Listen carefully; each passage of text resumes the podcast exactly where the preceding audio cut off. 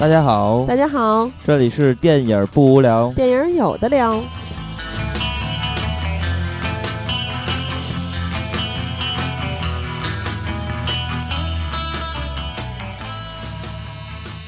如果喜欢节目，请在新浪微博搜索“电影不无聊”，在微信公众平台搜索微信号 “dybwl” 下划线 “pq”，即“电影不无聊”首字母。关注我们，我们会不定期赠送电影票与周边礼品，分享热门影片观点。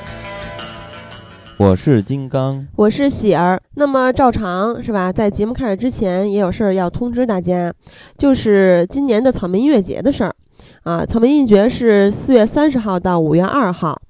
嗯。嗯，北京和上海两地嘛，咱们先说北京这块是在，呃，河北香河的国安第一城，往常都是在通州运河公园嘛。前两年，嗯。嗯啊，今年虽然地理位置上听着远了一些，但是据说这个面积，就这个场地的面积比较大，然后配套设施也更完善，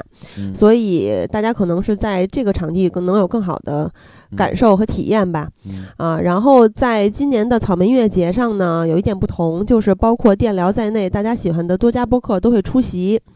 对对，大家可以关注摩登天空的官方网站三 w 点摩登 sky 点 com，然后包括摩登天空的微信啊，还有微博公众账号，嗯。啊，大家会在第一时间知晓演出的阵容和购票信息。对啊。说这些呢，主要是还是想说咱们的福利，就是摩登会给电疗一定数量的赠票啊，让咱们来发给听友，给大家提供福利。所以稍后在微博和微信公众平台上也会有北京站和上海站的抢票活动。对啊，希望大家持续关注。那么咱们就要说回本期节目了。说到本期节目的话，其实我们呃挺巧的，因为正赶上今年呃出租车司机这部电影四十周年。嗯。反正是国外的一些媒体啊都在做一些进行一些这些方面的报道。本来我们刚开始想到这个主题的时候，嗯，并没有奔着说四十周年去做，但是呃就是。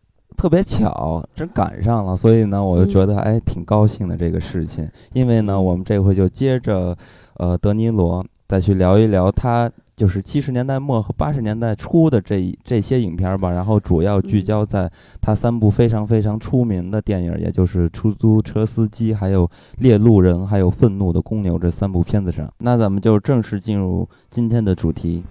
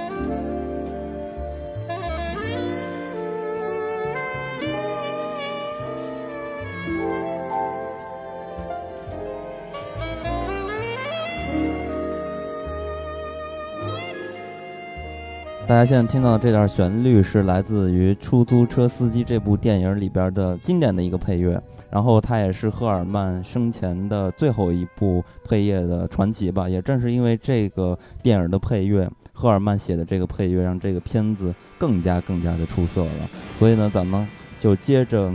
呃，之前德尼罗的那些事儿，直接咱们就跳跃到《出租车司机》这部电影来说，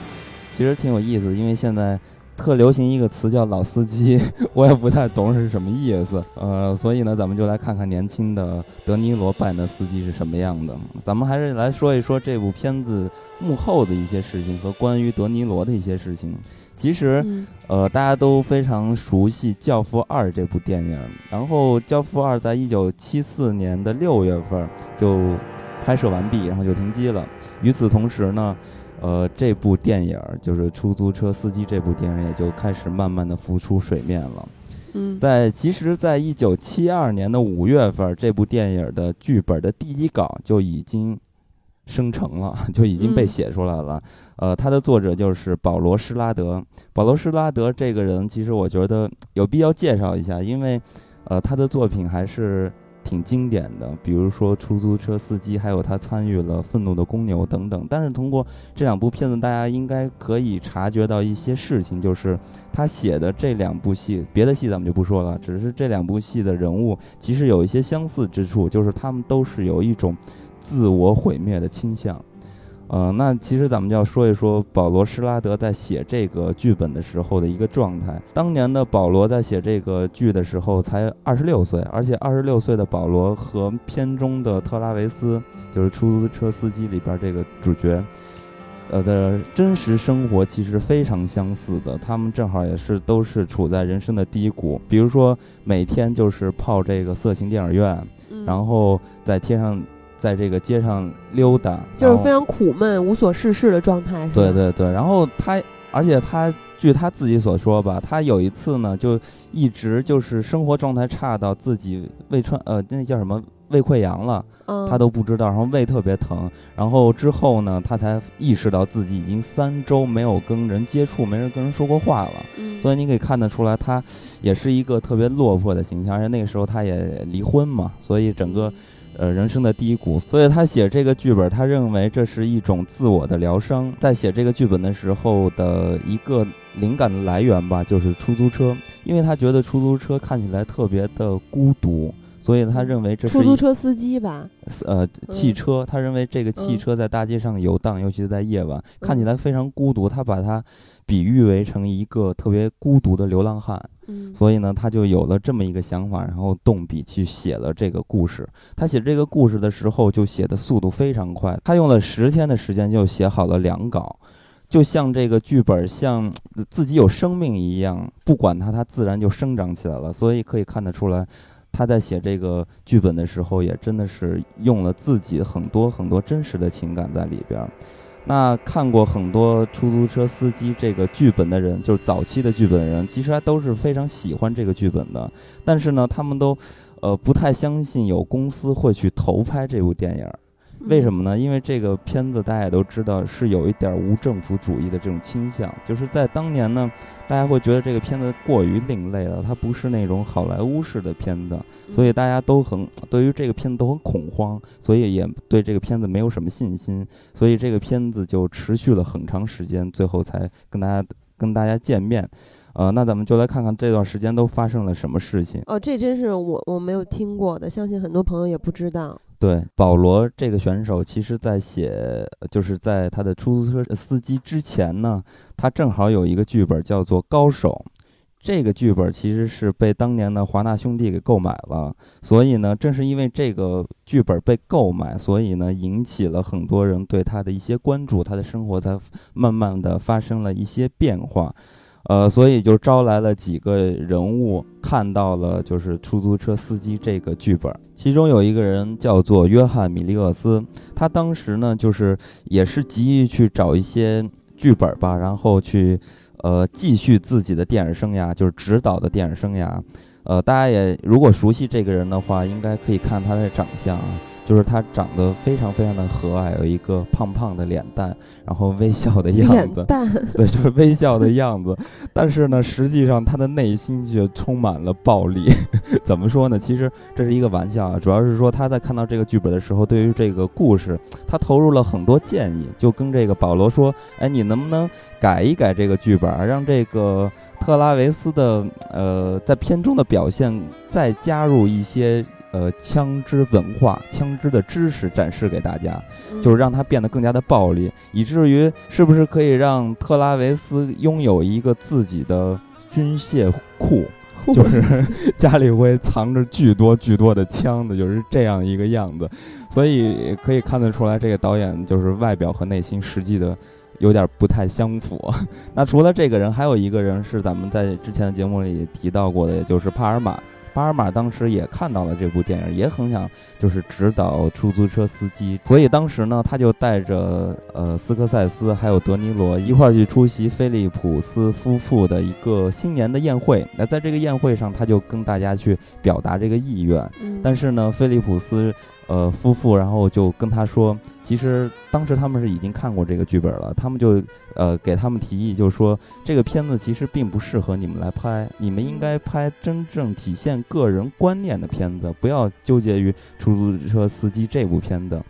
呃，也是经过这个菲利普斯夫妇的这个劝诫吧，所以两个人没有指导这些片子，反而指导出了他们两个比较出名的一个片子，你比如说。呃，帕尔玛之后拍了《姐妹情仇》，约翰拍了之后的《黑狮镇雄风》这两部片子。然后时间很快就到了一九七四年，一九七四年的奥斯卡就是颁奖典礼上呢，托尼·比尔和菲利普斯夫妇的制作的一个电影叫做《片中片》，就是在当年，嗯，就是大胜，所以让菲利普斯夫妇就是当年炙手可热，很多这个大的电影公司都想。呃，考虑就是说把片子都给交给他们去制作，嗯，呃，即使是一些不太好的片子，也希望就是通过他们的手可以摇身一变变成大卖的片子。而其中呢，就有这部电影，就是《出租车司机》。他们拿到这部片子之后吧，反正一直都是觉得这个片子不是一个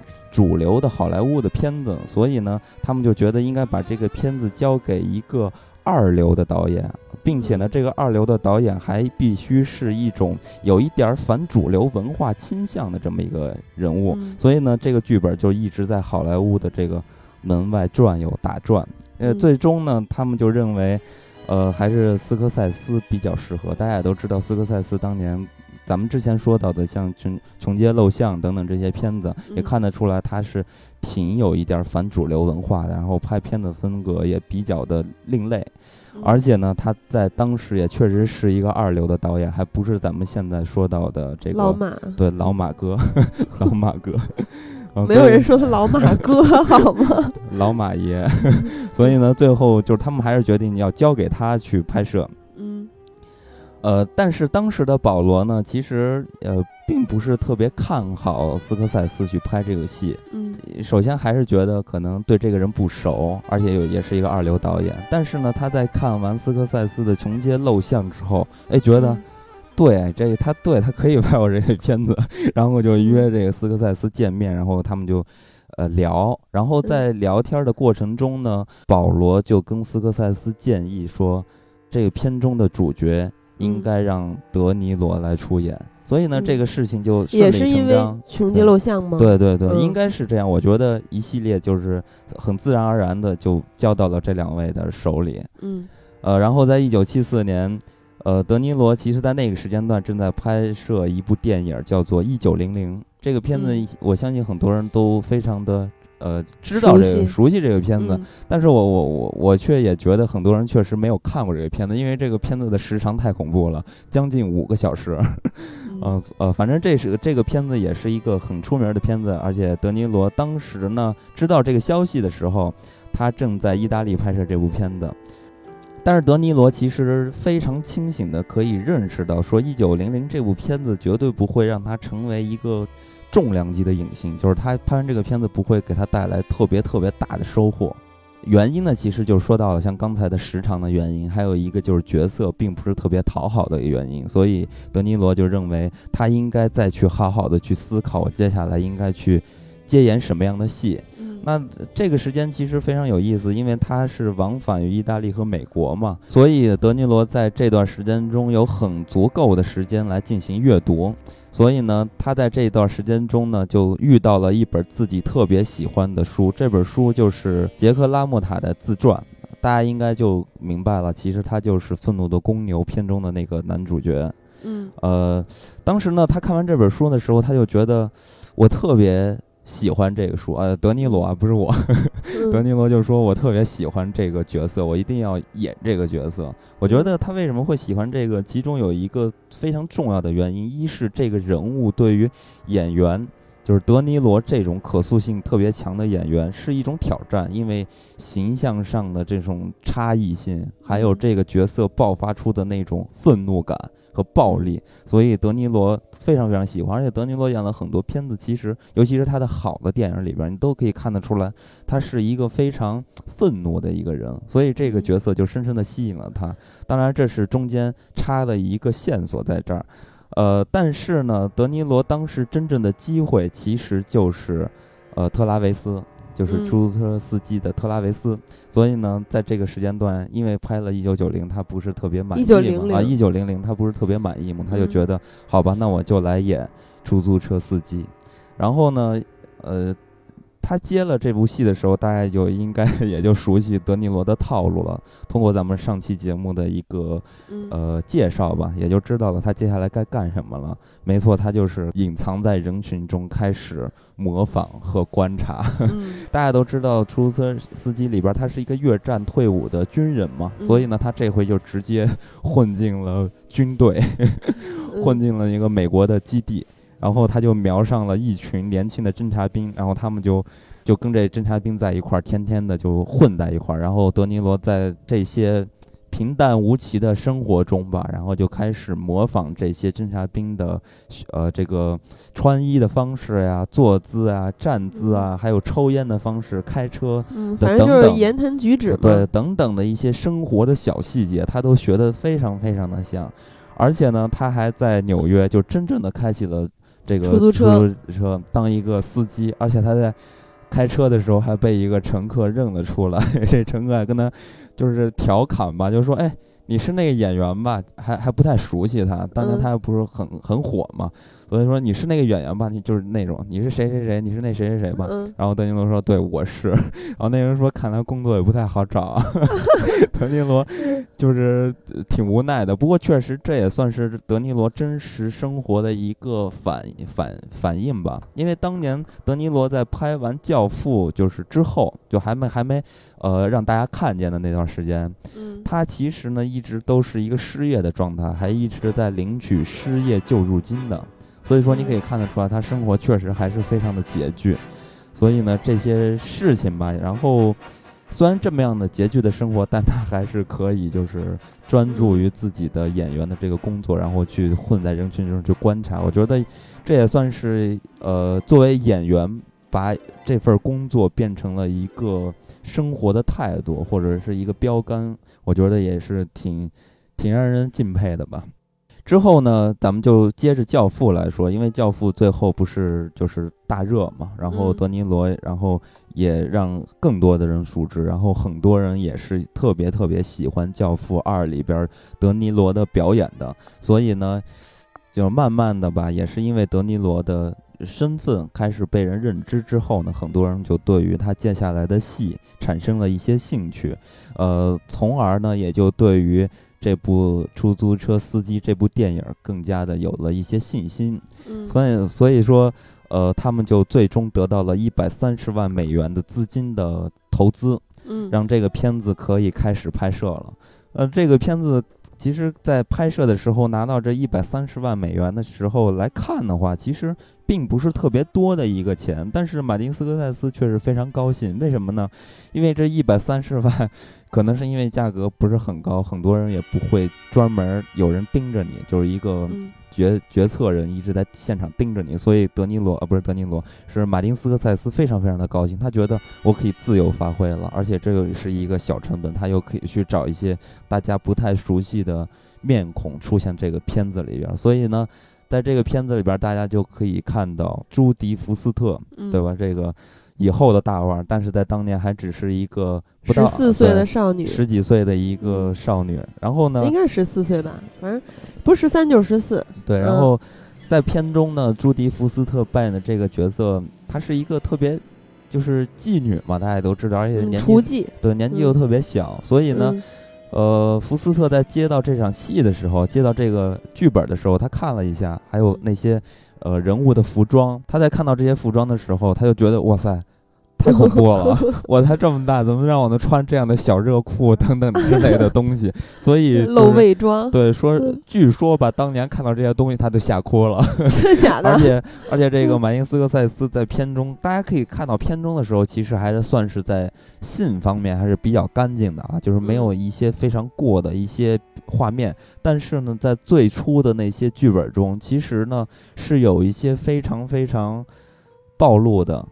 直接的一些关于性的一些场景。比如说，呃，这部戏里边，呃，福斯特不是和他那个拉皮条的，嗯，他眼中的情人，对，个他眼中的情人不是有一段儿就是呃跳舞吗？嗯因为当时呃就是他威胁这个呃拉皮条的这个人说他要走嘛，然后拉皮条的这个人就回来就是安抚他，然后继续的保留他。然后让他留在这里，其实就是一种欺骗。然后在原本的这场戏里边的时候，当他们跳完这段舞的时候，是福斯特就是下来要给他做一个口交的这种行为。嗯，其实说起拉皮条子，也可以插一句，他就是哈维·凯特尔嘛，咱们非常熟悉的对啊，白先生等等等等的角色。对，所以也就是这么样一个过程，让《出租车司机》这部片子开始拍摄出来了。然后拍摄出来呢，这个片子当然了是成为了马丁斯科塞斯的经典，也成为了呃德尼罗的经典。嗯就很多人说这一部是德尼罗的表演巅峰。呃，其实也不能这么说，因为嗯我觉得真正德尼罗的表演的巅峰就是《愤怒的公牛》，所以，我说很多人认为，就不一定嗯大家认为的都一样嘛。对对对，嗯呃，所以呢，我我是个人比较觉得，呃，《愤怒的公牛》才是真正德尼罗的表演的一个巅峰。所以嗯在这个，呃，这期节目的故事线索中，一直穿插着 这个《愤怒的公牛》的这个线索。那咱们先来看一看《嗯出租车司机》这部电影吧。《出租车司机》这部电影呢，我觉得，呃，它表达的其实就是一个自我毁灭的一个青年。然后他表现出了一种非常强烈的孤独感和流浪的感觉，呃，这个片子的这种给人带来的这种感觉，远超于很多很多片子。就是对我来说，其实之前有一部电影让我感到就是那那种根深蒂固的孤独，就是《月球》。我觉得这嗯是一部优雅的科幻片儿，嗯，它挖掘人性，引发自省，有一种举杯邀明月，对影成三人的孤独感。嗯但是这种孤独是设定带给我的，不是角色。德尼罗嗯演的这个角色，也就是刚才咱们说的司机嘛，嗯他表现的，真的实在是让人令人惊叹。就不管他嗯是不是他演技的巅峰，反正其实他他你要这么说的话，他很多都可以说是巅峰。他嗯演技就是是吧，零瑕疵啊嗯啊，他完美的为什么说令人惊叹呢？我觉得他完美的表现了人物的心理状态。而不是对说所有的外在的一些动作啊、嗯等等，对就是那种内心根深蒂固的孤独，还有迷茫、苦闷、抑郁、愤懑，嗯就是一个备受煎熬的人，但是在人前的表现又是比较平和的，嗯。甚至有时候给我的感觉是呆滞的、麻木的。对但其实他内心非常的复杂和备受煎熬。对然后他演的这个司机呢，其实就是孤独的游荡在繁华的都市里面的一个出租车司机。出租车司机这个身份本身就很有意思，嗯他会见到各种各样形形色色的人，尤其是像他这种不挑时间段、不挑地点开车的司机。这片嗯中也说到嘛，其实有些人怕危险，就不去那些特别恐怖的街道、嗯不安全的街道。然后有些人又会挑时间嘛，他是什么都不挑，因为他是一个失眠的人。嗯然后呢，就是其实通过他也在揭露这个社会的肮脏与混乱和虚伪。嗯，其实你说的，我觉得有一个特别重要的一点，就是德尼罗对于这个角色的诠释，他表现出了这个人物内心的一些想法。因为其嗯实这个片子还有《愤怒的公牛》，它都属于那种特别经典的小情节的片子。这些嗯小情节的片子其实就涉及到了，就挑或者说挑战了电影一个非常大的一个难度，也就是电影无法。呃，剥开这个角色的内心给你去看，他可、嗯就咱们通过电影是可以看到这个人物的一个外在，就是人物的塑造，但是你看不到人物的内心、人物的欲望，所以呢，这就需要很多很多的技巧来呃技巧来去诠释这个人物的欲望。我觉得这在这方面的话，这部片子做的还是。较为出色，呃，这里边对这里边，我觉得有很大的原因是两者共同来创造的。呃，一是德尼罗的演技，德尼罗的演技，呃，有一场非常重要的戏，也就是《You Talk to Me 那》那段戏，这是嗯被很多人说到过。之前咱们也说到过，他他用的是方法派的表演的方法来，就是具体的展开了这种学习的方式或者表演的方式给你去看。当然了，这段戏呢，其实他用这样的方式去表演的时候，在当年吧也引起了一些争议，有些人觉得。你没必要这么做，因为这是你学习的方式，你没必要这么做。知道的人都是明白的，你没必要这么做。但有些人他会觉得这个片子他用这样的方式去表演是非常非常有力量的。然后我在说这个这段戏的时候，我觉得特别有意思的是，我一直在用一个词，就是说德尼罗来这种方法来表演，就是因为这段戏原本是没有这么一个设定，是德尼罗自己就是想到用这种方式进行表演的。所以说，先不提这个东西的争议性，首先来看待的话，德尼罗作为一个演员的话，他是非常出色的，在这种方面去尝试。那第二呢？这段戏最强大的这种威胁感和能量感是来源于这个主角，他是面对着观众去说完成了这番话和这番表演，所以这段戏的力量并不是来源于这段台词的力量，而是来源于这个表演方式的一种指向性，所以呢，让观众备受到了这种威胁感。当年出租车司机就上映之后吧，有一件事情引起了社会的轰动吧。这个人叫做约翰，辛克利是吧？嗯，约翰是一富二代。对，这个年轻人呢，他就是特别痴迷。片中的朱迪福斯特，福斯特，然后呢，然后他也自己去说，他就说看完这个片子之后，他就一次就感觉被蛊惑了，被迷惑了，嗯，然后他就特别想干一件事情，然后去吸引这个福斯特的注意，注意，所以他就刺杀了，暗杀就没成功啊，暗杀里根总统，所以非常疯狂，所以我相信他有很大的就是被迷惑的一个点吧，我觉得跟德尼罗刚才咱们说到那场戏也是有直接的关系。那除了这场戏，咱们可以看到德尼罗的表现出了这个人物的，就是这种力量和这种人物的威胁感和这种自我毁灭的一个倾向。那除了德尼罗的表演呢，把人物展现给你看的另外一个人，就是马丁斯科塞斯了。马丁斯科塞斯在拍这个片子的时候，他用了很多很多特别出色的方法去烘托这个角色心理的一个环境。大家都知道，其实。电影对于人物的写作，其实说白了也是一种设计；对于人物内心也是一种设计。因为电影中的人物他是虚构的，他不是现实中真实的人物，他只是通过人物去做一个比喻，来传达传达给你一个情节，传达给你一种体验和感悟。所以呢，这是需要设计的。在传达这些体验的时候，马丁塞马丁斯科塞斯用到了很多不错的设计的方法。首先，咱们来看待一下这个人物的设计。大家都记得，在这个片子里边，咱们可以看到德尼罗扮的这个角色的家里其实是家徒四壁。就就好像就是一张床，其他一些破烂儿，没什么东西。你可以看到这个人物是一个没有行李的人物，没有生活用品的一个人物。所以你会发现，这个人物在外在的设计上，他已经已经就被设计成是一个孤独的人，与社会与生活发生脱节的人。而且，其实他们家的场景有很多，大概有五六五六次出现吧。对对。顶多就是一个床，他经常就在床上或者看个电视。然后接下来还有一点特别有意思，他这个人物的设计是，他特别痛恨毒品，但是呢，在这个片中你可以大量的看到他在服服用一些药品、药物，所以呢，这也是一种矛盾的地方和呃反差他这个人物的性格方面的一个元素。那除了在这些方面呢，还有一点我觉得特别有意思，就是这个人物在开车的时候。经常和乘客交流的时候，他用的是一种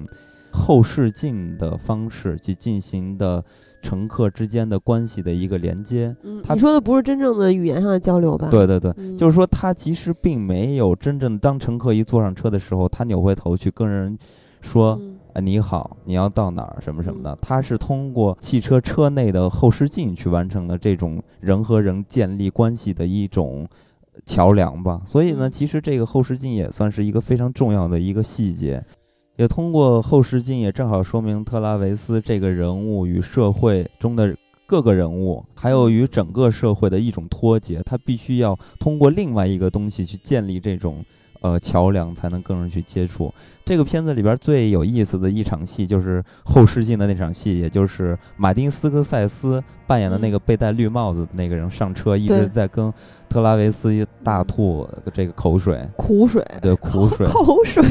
对，就那场戏，其实就呃，你可以看到啊，如果说在你的车上。后面有一个非常神经兮兮的，对，然后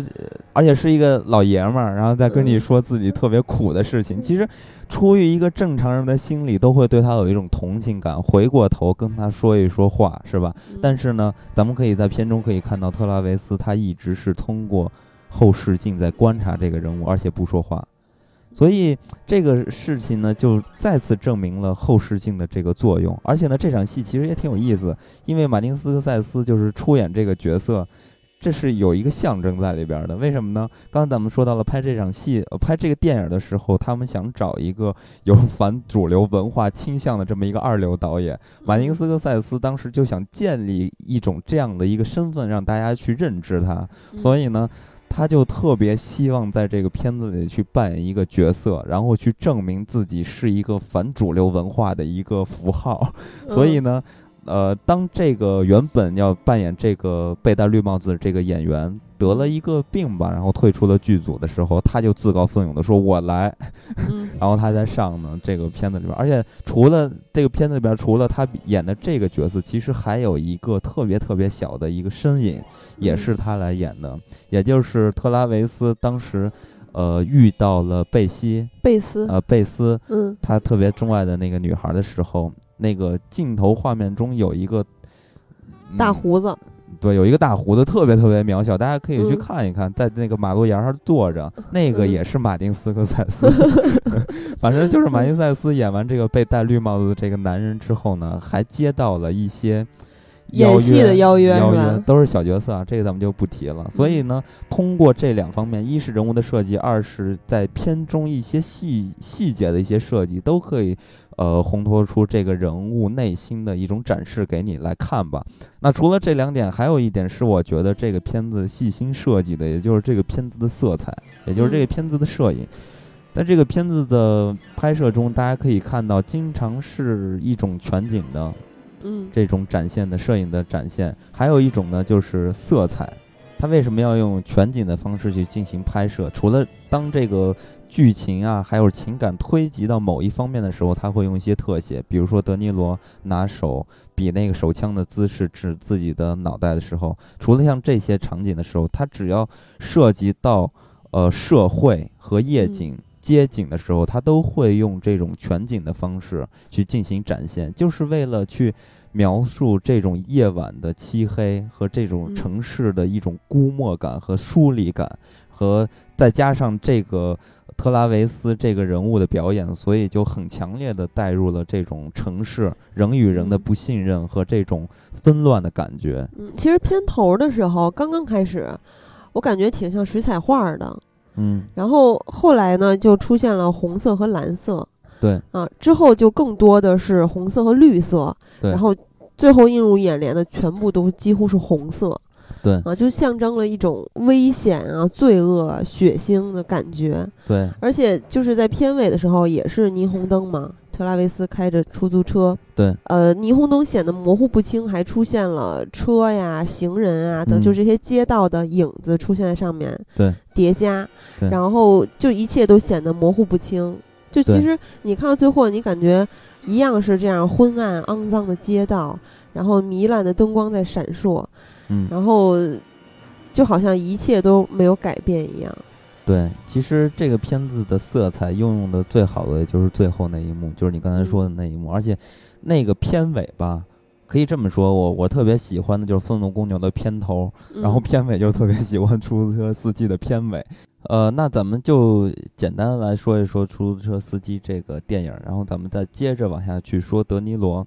因为咱们本期的主角其实是德尼罗嘛，所以说咱们呃本期更多是通过德尼罗的角度来去看待这些电影，来串一串德尼罗的生涯。然后呢，在拍完《出租车司机》这部戏之后呢，其实德尼罗也拍了其他的一些片子，但是呢，咱们还是要说一些大家比较熟知的和影史上特别经典的片子。那这个片子就是《猎鹿人》，就是咱们选择的是《猎鹿人》。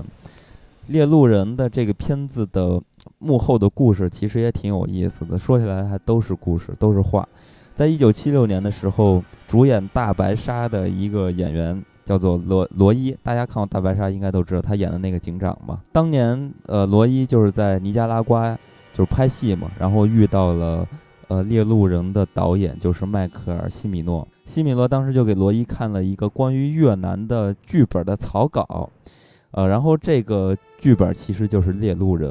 其实这个剧本是来源于一个，呃，就是他拿的这份草稿，它是来源于一个不太知名的作家，叫做路易斯，还有一个演员叫奎恩，他们两个人来写的一个原创的剧本。西米诺，呃，当时他为什么会盯上这个小剧本啊？而且作者也是一些不太知名的人士，是因为这个剧本里边有一个非常好的创意，就是俄罗斯轮盘赌，因为他很喜欢俄罗斯轮盘赌这个创意。那什么是俄罗斯轮盘赌呢？如果大家没看过这个片子的话，可能不太了解，所以咱们简单给大家介绍一下这个轮盘赌。其实轮盘赌就是，呃，在这个左轮手枪里边放一颗子弹，然后转那个左轮，然后拿起枪比着自己脑袋去开枪。所以也就是说，这是一种在赌自己生命的方式去进行赌博。所以这个东西非常非常的刺激。然后也关于生命的一些象征在里边，所以呢，西米洛就很喜欢这种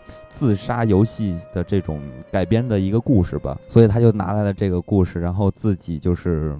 开始创作，然后又找来了沃什伯恩一块儿来加入进行这个剧本的再次创作，然后他们就改编成了一个关于越越战故事之后的这么一个故事。那这个片子最重要的就是俄罗斯。呃，轮盘赌这个创意的一个展示，然后所有的情节其实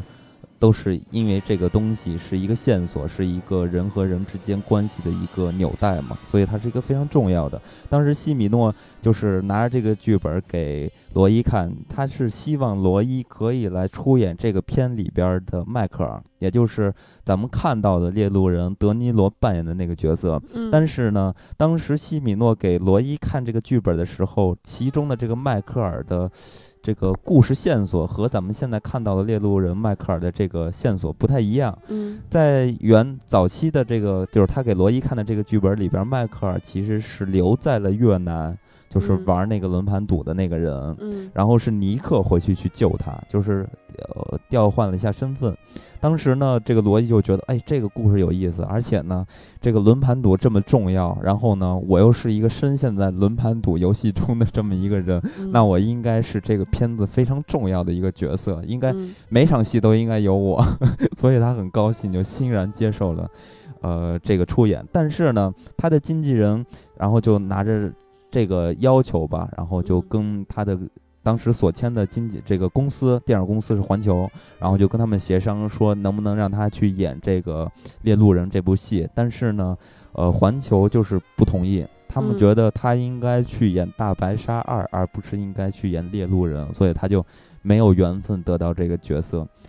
呃，之后他又演了《大白鲨二》，大家也都知道。但是大白鲨二的，就是已经不像大白鲨一一样那么 的轰动了，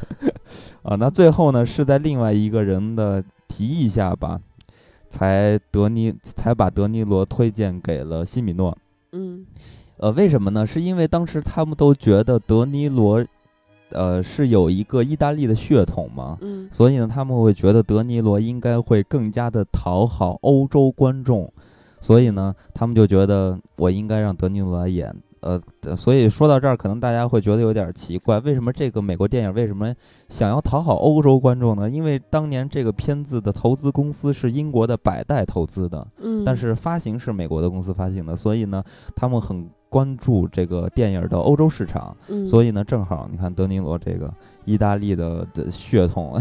其实无意中帮了他很多次，比如演《教父》之类的。其实，而且在生活的方方面面也都是有一些先天的优势和加分项的。所以呢，最终，呃，他就是就是德尼罗就是获得了西米诺的邀约，然后西米诺就把德尼罗不就把这个片子的剧本。给寄给了德尼罗。德尼罗当时看到这个剧本的时候，就觉得哇塞，我特别喜欢这个故事。嗯，呃，其实在这个剧本里边，最重要的引起德尼罗注意的是一张照片。这个照片其实就是这个片子里边很有片子里边摄影风格的一个截图，就有点像这个片子的截图一样。也就是，呃，有一辆敞篷车，也就是在这个片子里边他们开的那个卡迪拉克的那辆敞篷车，然后敞篷车上绑着一只鹿。然后在背景是他们那个钢厂、钢铁厂，所以整个给人的一种感觉是一个非常非常简单的那种衰呃衰落的感觉。德尼罗是特别喜欢这种特别简单的故事，然后而且是有张力的这种形象，所以呢，他就觉得哎。也可以，我可以考虑，所以他就陷入了斟酌之中吧。他为什么会有所这种考虑和顾虑呢？是因为，就又要说到，就是愤怒的公牛了。因为当时的德尼罗已经深陷在愤怒的公牛里边拔不出来了，他在那个时候已经开始。一直在就是学习这个练拳呀等等的，就是当然是自己练，还没有跟那个拉莫塔一块儿去练。嗯，反正他就一直在准备这个角色。但是反正那书不是都被他翻烂了吗？呃，对。但是呢，当时很多人都不太喜欢就是《愤怒的公牛》这个故事。因为大家都知道拉莫塔在片子里边的这个刻画的形象，是一个非常非常讨人厌的一个角色，就是他不是一个受人喜欢的一个角色，很多人都觉得他就是一个生活的失败者，而且他也充满了暴力倾向。说白了就不是一个励志的形，说白了就不是一个励志的形象呗。对对对，很多人就觉得他就是一只蟑螂，我 反正就等等之类的吧。呃，所以呢，当时呢，这个。呃，愤怒的公牛这个剧本呢，是交给了马迪克·马丁这个人去进行编剧。这个这个人其实是艾伦·温克勒签约的一个编剧。这个温克勒其实也是那个片子的一个制制制片人嘛。嗯。呃，但是当时的这个马迪克·马丁就觉得，是不是先把他搬上舞台剧会引会得到一些潜在的投资方的一些就是欢迎啊？所以呢，他们是这么觉得，所以他们就一直在着手去先把它改编成舞台剧。所以呢，德尼罗就说啊，那算了，反正闲的也是闲的，而且德尼罗又是一个如果不演戏的就会处于一种失业的状态，而且他经常演完戏会深深的陷在一个角色之中出不来，所以他必须在马上要找下一个角色，所以他最终就决定我来去拍拍摄。猎鹿人这个迈克尔这个角色，他在呃参演了这部戏，然后就接着拍完接了戏，然后就立马又开始德尼罗拍戏的准备工作。那这个片子的准备工作就是德尼罗直接把自己的纽约的驾照换成了宾夕法尼亚州的驾照，就是这个片子不是有一部分场景在宾夕法尼亚州这个宾州部分的场景就在那儿拍的。而且他是猎鹿人嘛，需要使枪，所以呢，德尼罗还在这个宾州拿到了枪支许可证，来体验一下真实的这个。他真是打猎了？打猎打不打猎我不知道，反正他是拿到了这个持枪证了，所以就是想体验一把真实的宾州人的生活吧，或者说这个场景中、这个故事中真实人物的一个生活状态。那说到这个片子，除了德尼罗在当时算是一个。知名的演员，在这个片子里边还有另外一个特别特别知名的演员，他就约翰凯泽尔。那很多人可能会问，这个梅姨呢？梅姨也是知名的演员，但是当年的梅姨还是小梅，还不是梅姨。小梅，我 对。所以咱们就要说到约翰凯泽尔了。约翰凯泽尔是一个很少拍电影的人，但是他演了五部电影，这五部电影全部都是经典的电影。对，呃，为什么他很少拍电影呢？因为他特别热爱舞台剧表演，所以他花了很多时间在进行舞台剧的表演，而不是去演电影。就在拍摄《猎鹿人》之前的这个状态中吧，是，呃，约翰凯泽尔其实已经三年没有拍过电影了。呃，这个德尼罗提议让呃。约翰·凯泽尔来演这个片中的一个角色，叫做斯坦，就是挺爱玩枪的那个人，而且总是把枪指着他们自己的朋友，而且还打女人，还忘带靴子，对之类的这样的一个小角色吧。然后就觉得约翰·凯泽尔非常的适合。然后凯泽尔被确定了这个角色之后呢，咱们就要说到小梅了。当年还是小梅呢，因为当年的小梅和凯泽尔是男女朋友的关系。然后凯泽尔就把这个，呃，斯特里普就介绍到剧组里边，嗯，因为当时的其实斯特里普其实也没演过什么戏，而且正经的，呃，也没演过什么，就是反正在演戏方面还没有当主角方面也没什么很大的经验吧，也是一个小角色，大家也不太熟悉，还不是现在咱们看到的这样的一个角色。但是非常非常重要的是，那个时候的梅姨和约翰凯泽尔他们是一个。就是男女朋友的关系，而且在拍这个片子之后，他们还结婚了嘛？结婚之后订婚了啊？对对对，订婚，对订婚。然后之后呢，约翰凯泽尔非常非常可惜的是，他就是被体检查出来他患得了骨绝癌症骨癌，嗯然后在拍完这个戏的时候，他就很快就离世了。对，而且在拍的过程中的时候，因为他查出骨癌嘛，然后曾经还想想让他退出剧组，对对对然后梅姨就说，如果嗯。他退出的话，我也要退出。对。嗯，反正就后来这个戏拍完了，但是没过多久他就去世了。对，其实，在拍这个戏的时候遇到了很多的挑战，一是约翰凯泽尔的离世，呃，嗯，不是离世，就是查出这患病个，嗯。得绝症这个事情；二是呢，这个公司方面会给他们一些压力，呃，你比如说这个演员的一些问题，还有这个拍呃开机的一些延误这个档期的一些问题，所以呢，最后大家在看这个戏的时候，很多场景都是那个冬天，就是他们穿的很厚。其实，在拍摄的时候，为了营造出这种场景，他们必须就是赶工时嘛，在这个夏天嗯穿着很很热很热的衣服去进行这样的拍摄。嗯所以其实也吃了不少苦，而且在当年那个政治背景下，他们当嗯时去拍那个越共的一些场景，其实是在那个泰国那边去拍的。然后泰国那边有一些政治问题，所以呢，他们在拍摄的场景中其实是很危险的，需要时时有人监管，要守着那块地方，才能保证他们人身的安全。但是你刚才凯泽尔也提到了，是吧？小梅也提到了，但是还有一个重要的角色就是克里斯托弗沃肯没有提到。对啊，咱们简单带一下，就是其实他演的就是尼克这个角色嘛，然后他也凭借这部电影拿到了奥斯卡的最佳男配，然后德尼罗是提名对，其实说到了这男主提名，其嗯其实说到的这个沃肯的时候，其实，呃，我是觉得沃肯就是好像常年给我的印象一直都在当这个男二号之类的，他没有那种特别深入人人心的男主角的那种形象。但是呢，嗯在这一场在拍《猎鹿人》这部电影的时候，有一场戏是极度的激发了他和德尼罗之间的表演的一种欲望。嗯，飙戏对，因为当时有一场戏是，当时迈克尔跑到回到那个西贡，嗯，然后去救这个尼克的时候，然后尼克当时已经神志不清了，已经不认识迈克尔了。迈克尔把他拉住，把他摁在那个就是壁咚，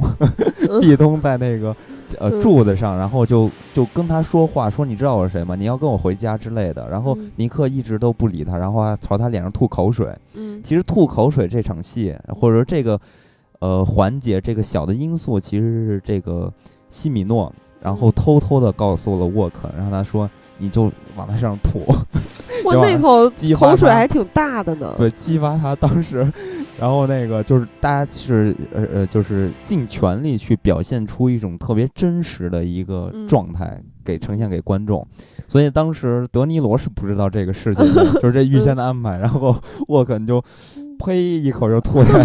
德尼罗脸上，然后你可以看到德尼罗当时特别生气，就举起拳头要打，但是没下得去手。所以呢，那个状态是德尼罗有一点真实的一种条件反射的一种反馈。嗯 所以呢，这个也算是一个即兴然后出来的一个好玩的一个片段吧。所以呢，嗯反正这两个人最终都，呃，一个提名奥斯卡，一个获得奥斯卡，嗯反正都是有所对，都是有所收获，而且演的也确实确实的好。那说嗯到这部戏呢，我觉得，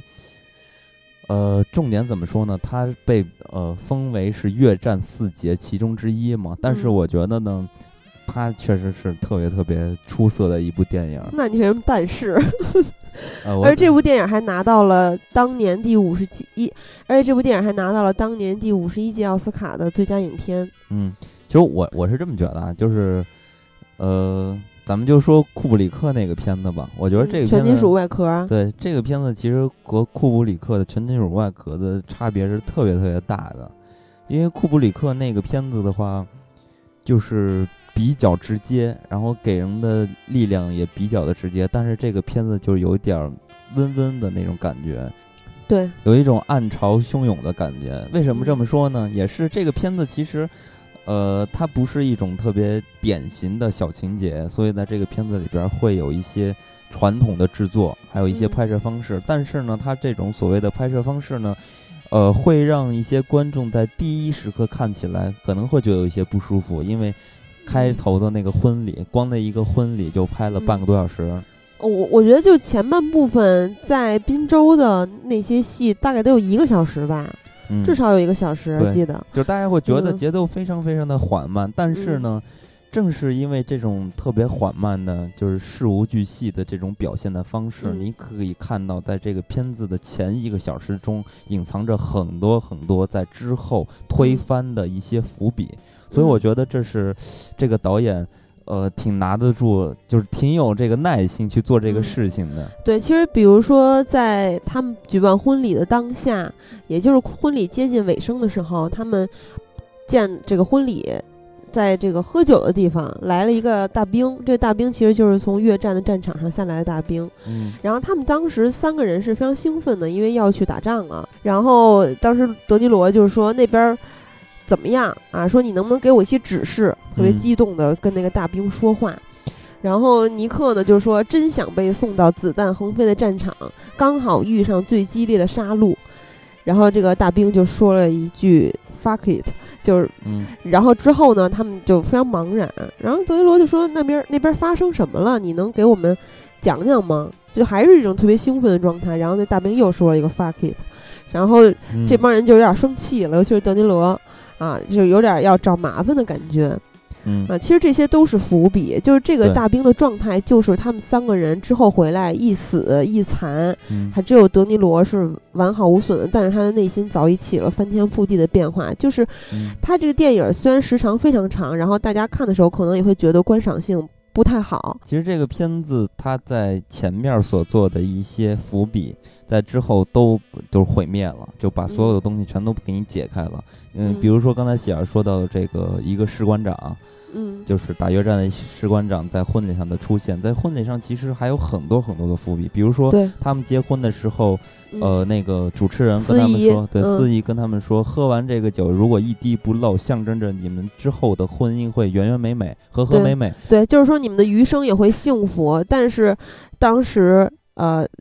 新郎也就是他们三个人参军嘛，除了沃肯、德尼罗，还有一位就是这位新郎官儿。新郎官儿当时和他媳妇儿喝这个酒的时候，他们这个酒，因为这个地方是俄罗斯移民的这个一个地方，然后他们其实都是俄罗斯移民二代。然后他们这个婚礼的传统应该也是俄罗斯那边的吧？这个不是特别了解。反正那个婚礼的那个上面喝酒那个酒杯的形状就是一个底座，上面有两个杯口，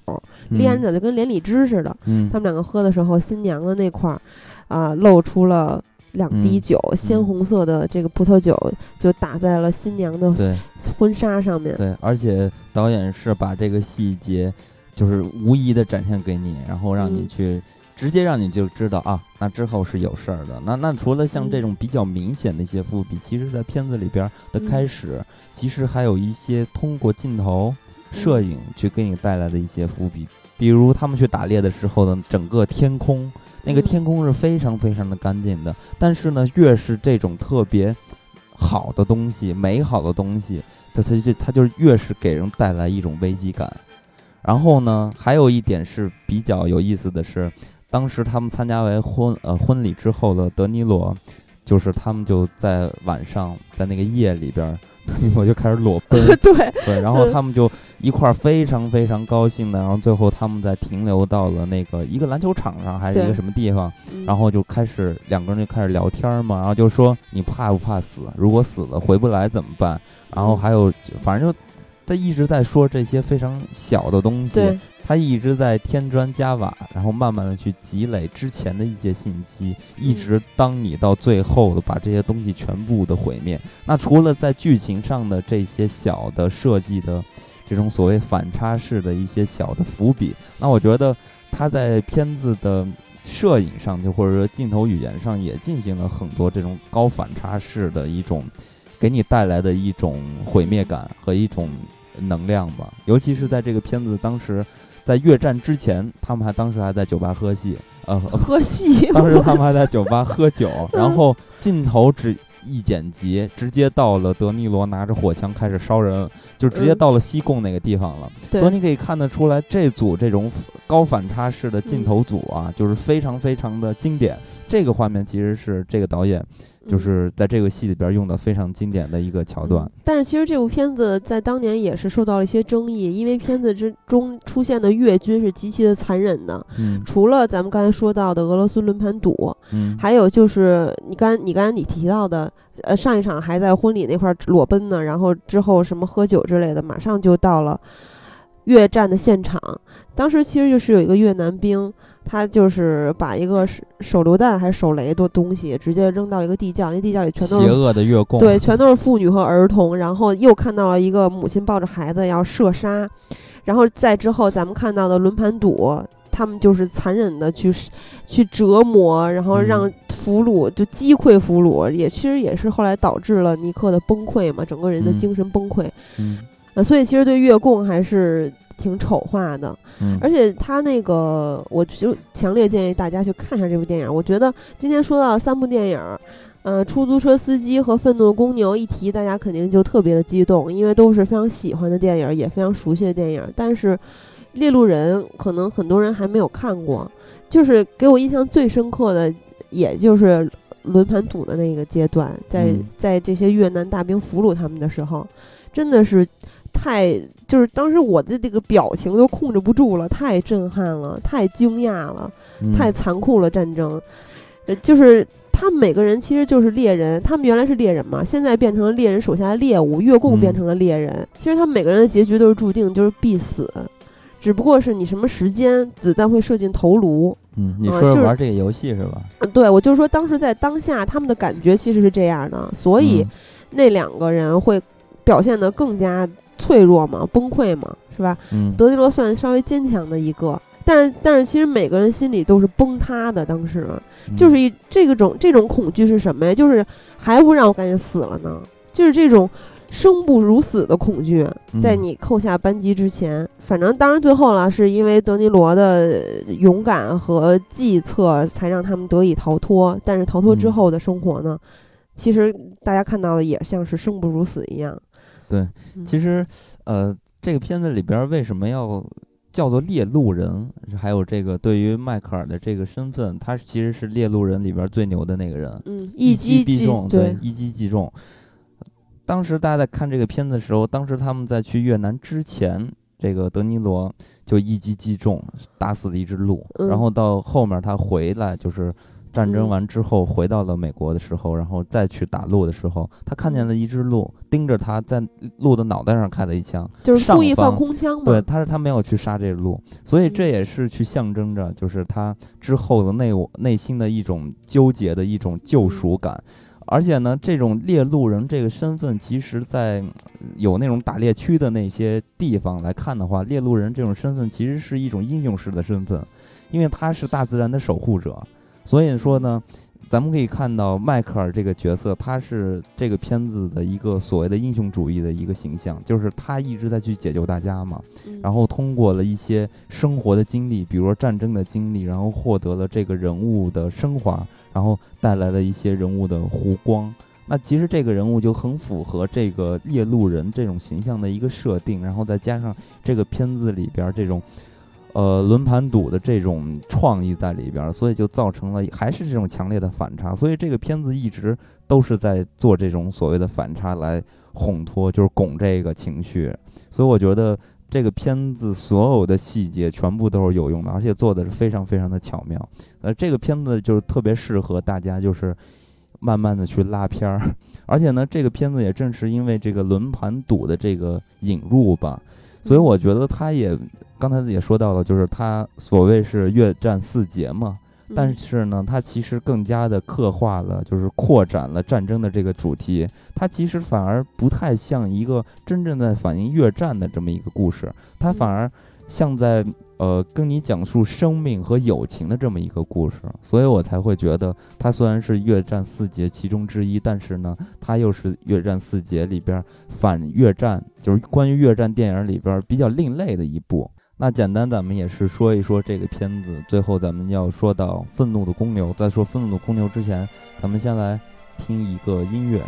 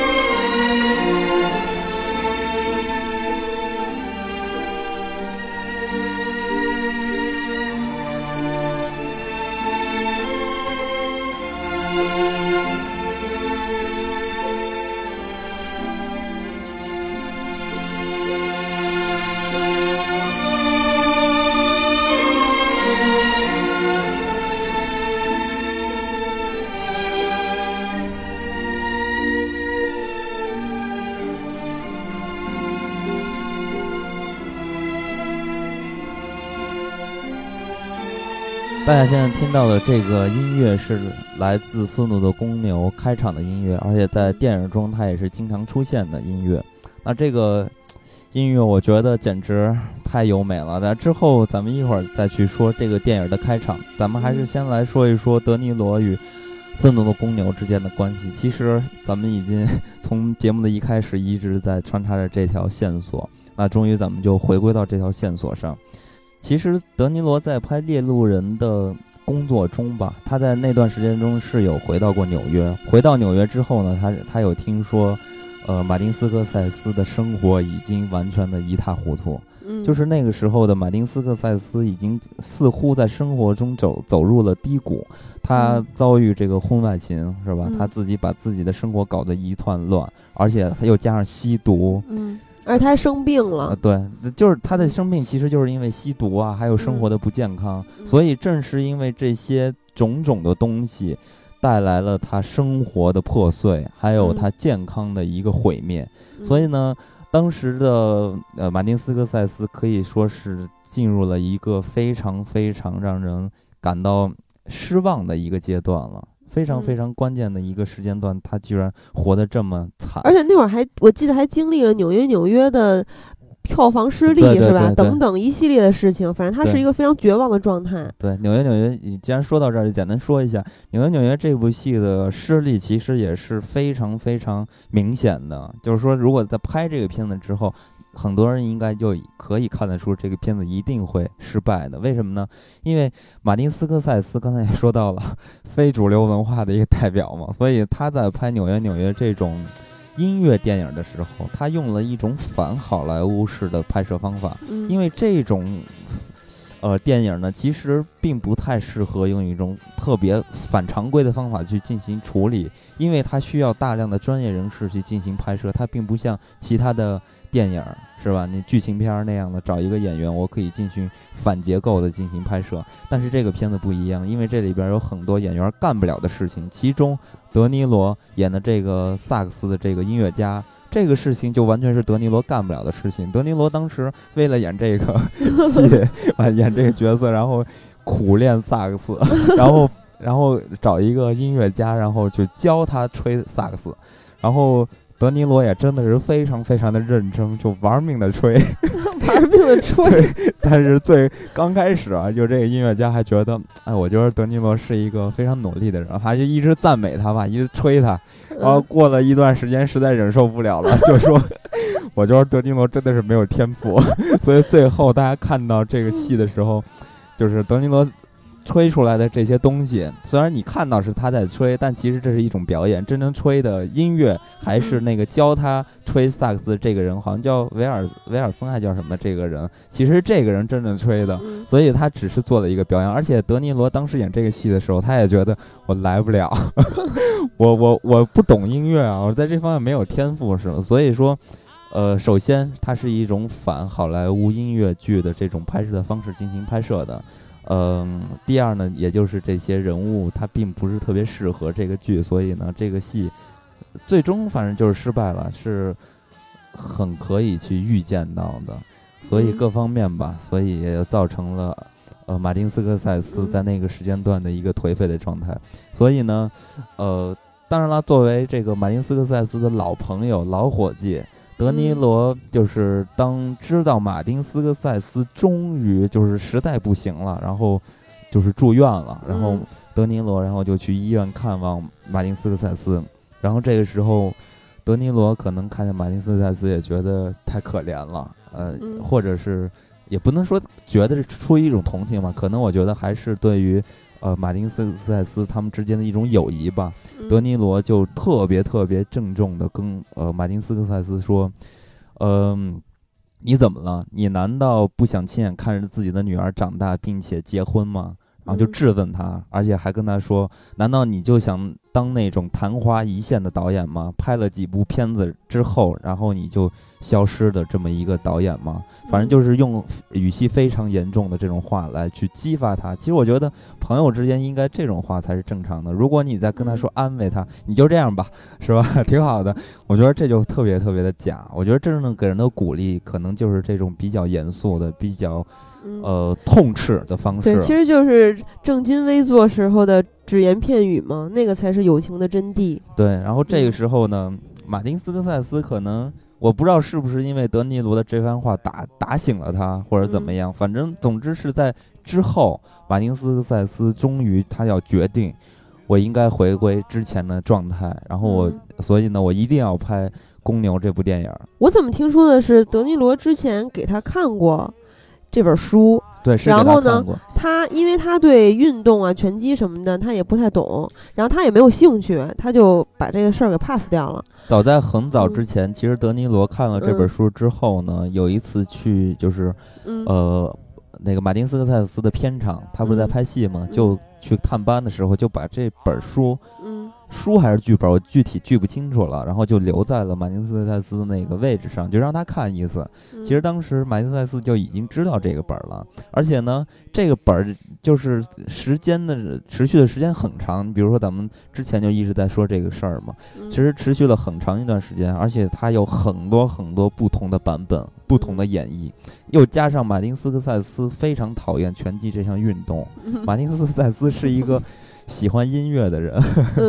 所以可能就不太喜欢体育啊。我也瞎说啊，反正他不太喜欢这个题材，呃，或者这个人物之类的。然后在他在病床上的时候，德尼罗又一次的把这个书给他，然后他在病床上看完这本书，是我是我是听说的是这样的，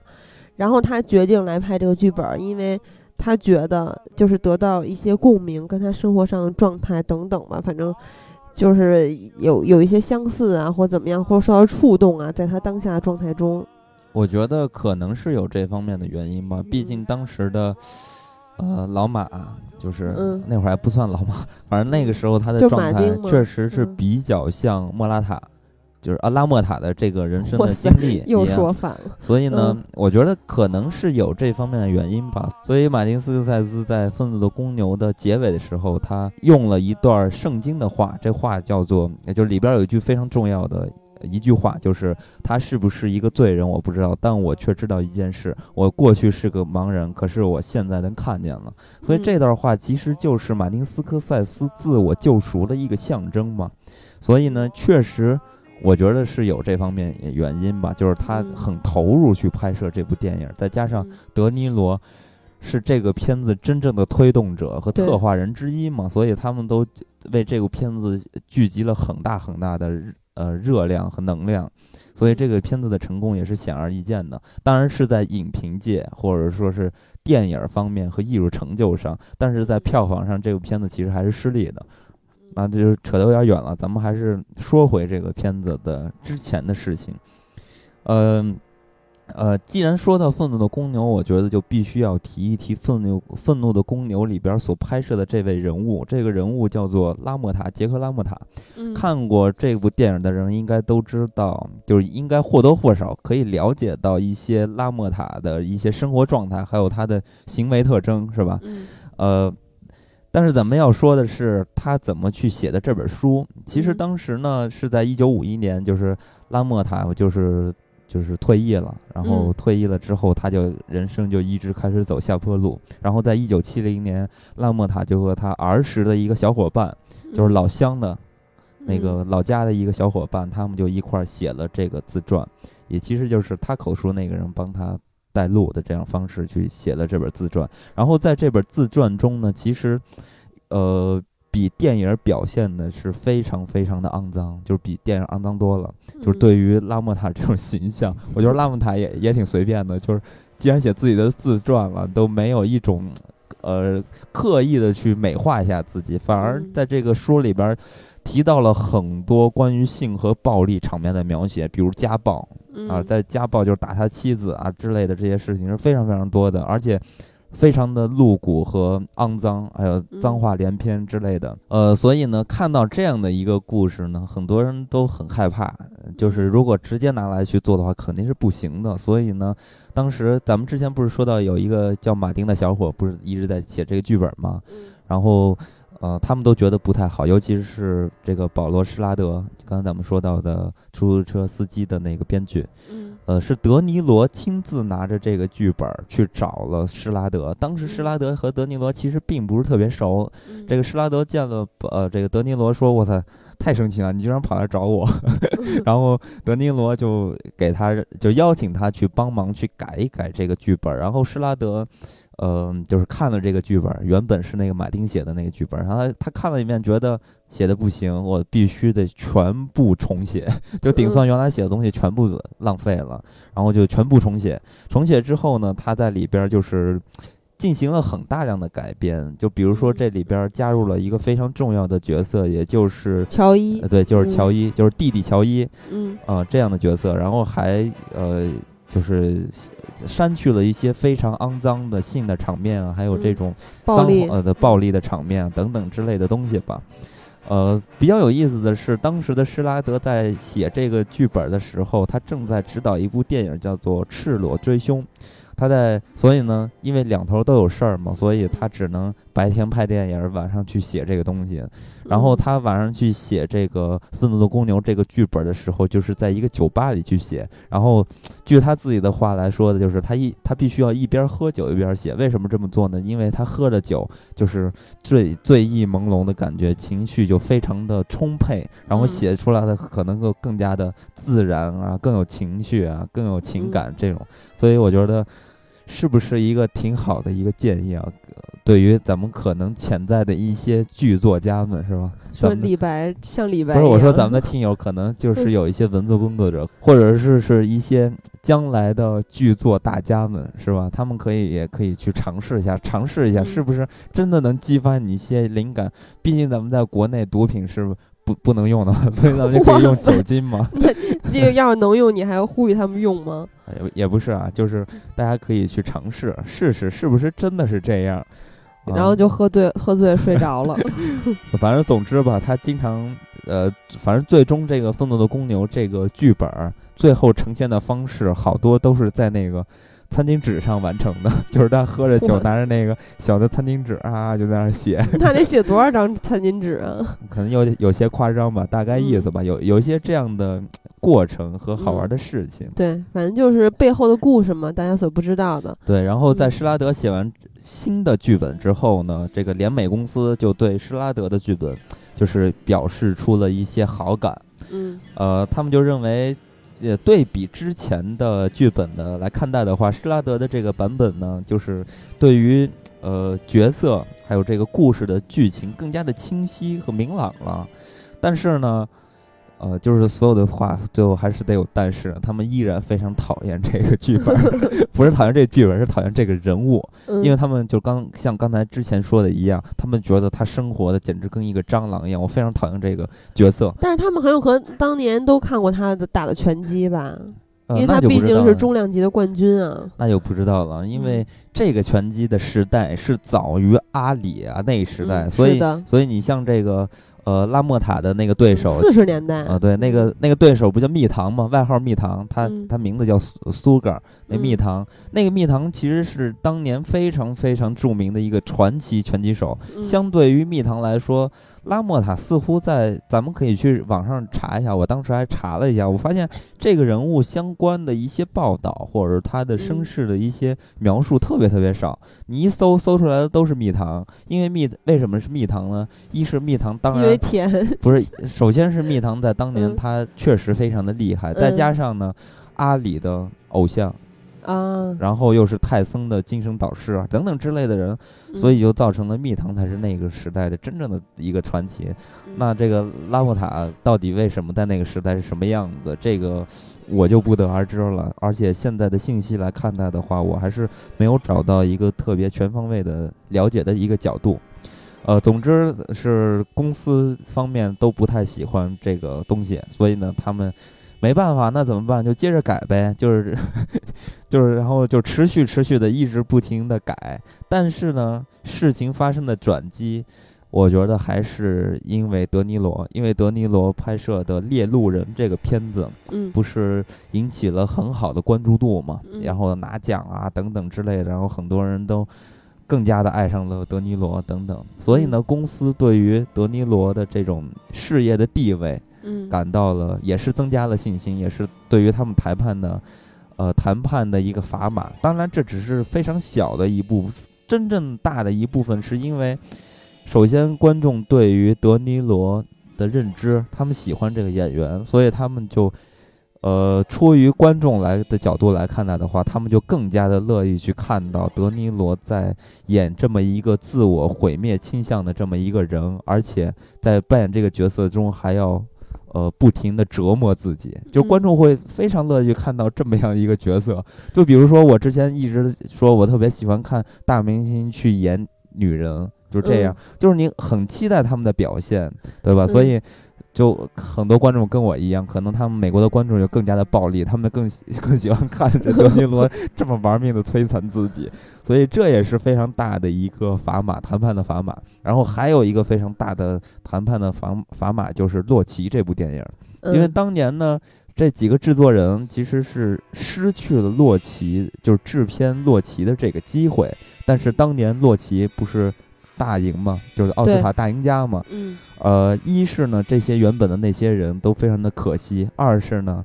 呃，洛奇的出现让这个体呃拳击电影这个东西变得引人关注了。就大家可能都觉得拳击可拍，而且就带来这个呃运动在电影搬上电影荧幕上呢会比较火，所以大家就会觉得。嗯，那就拍一部这样的电影吧。既然大家拳击这么火，大家也都在拍拳击，我们总不能说就不管这个电影拍出来挣不挣钱，但是咱们必须得站住这个位置嘛。所以大家就是决定要拍这部拳击的电影。但是呢，虽然说《愤怒的公牛》表面看起来是一部拳击的电影，但是我觉得它完全不是一个拳击的电影。严格来说，它是一个传记电影。那实际上来说呢，它是一个。传达一种体验的电影，那之后咱们再说。我主要想说的就是《愤怒的公牛》这部电影，因为我实在是太喜欢这部电影了。那说到这部电影的话，我觉得必须要除了德尼罗，必须要交代一个人物。德尼罗一会儿咱们再说，咱们先说另外一个人物。这个人物叫做乔佩西，就是这个片子里边弟弟的扮演者，就是乔伊的扮演者。嗯。这个演员其实我觉得大家应该对他比较熟悉，但是他一直也是演一些小配角啊这样的，也不说小配角吧，黄金配角这种身份。比如说他演的好家伙是吧？对。还有那个小鬼当家之类的，反正他演这个片子还有好家伙里边，他都拿就是得到了奥斯卡的提名嘛。对，最佳男配提名。当时的乔佩西呢，他是一个非常非常小的一个角色。呃，他早年吧，他是一个童星，然后就是小时候就给人唱歌啊，然后长大想当一个歌唱家，而且他跟这个德尼罗还比较像吧，就是人生的这个轨迹轨迹有有一些像，比如说两个人年纪都一样，岁数一样，然后呢，中学都是辍学，然后他不想唱歌，没唱成歌，然后就去变成了一个吉他手。然后就开始 自己这种 憋屈的生活吧。后面呢，呃，他还开了一个意大利餐厅，在那个西泽呃新泽西这个城市。你是刚刚想说西泽新吗？啊，对，说错了。然后他开了一个意大利餐厅，然后无意中吧，他也会出演一些特别特别小的角色。然后德尼罗正是。呃，有一次也是巧合吧，在一个深夜的节目中看到了一个电影儿，这部电影叫做《死亡讨债者》。这个片子里边就是乔佩西在里边演了一个小角色，然后，呃，反正怎么说吧，就是德尼罗被他演的这个角色给打动了，他觉得他特别适合演这个乔伊，所以就找来了呃乔佩西。当时呢，乔佩西其实。在跟这个德尼罗接触中，已经表达过，其实他已经不太想演戏了。对，因为他觉得他自己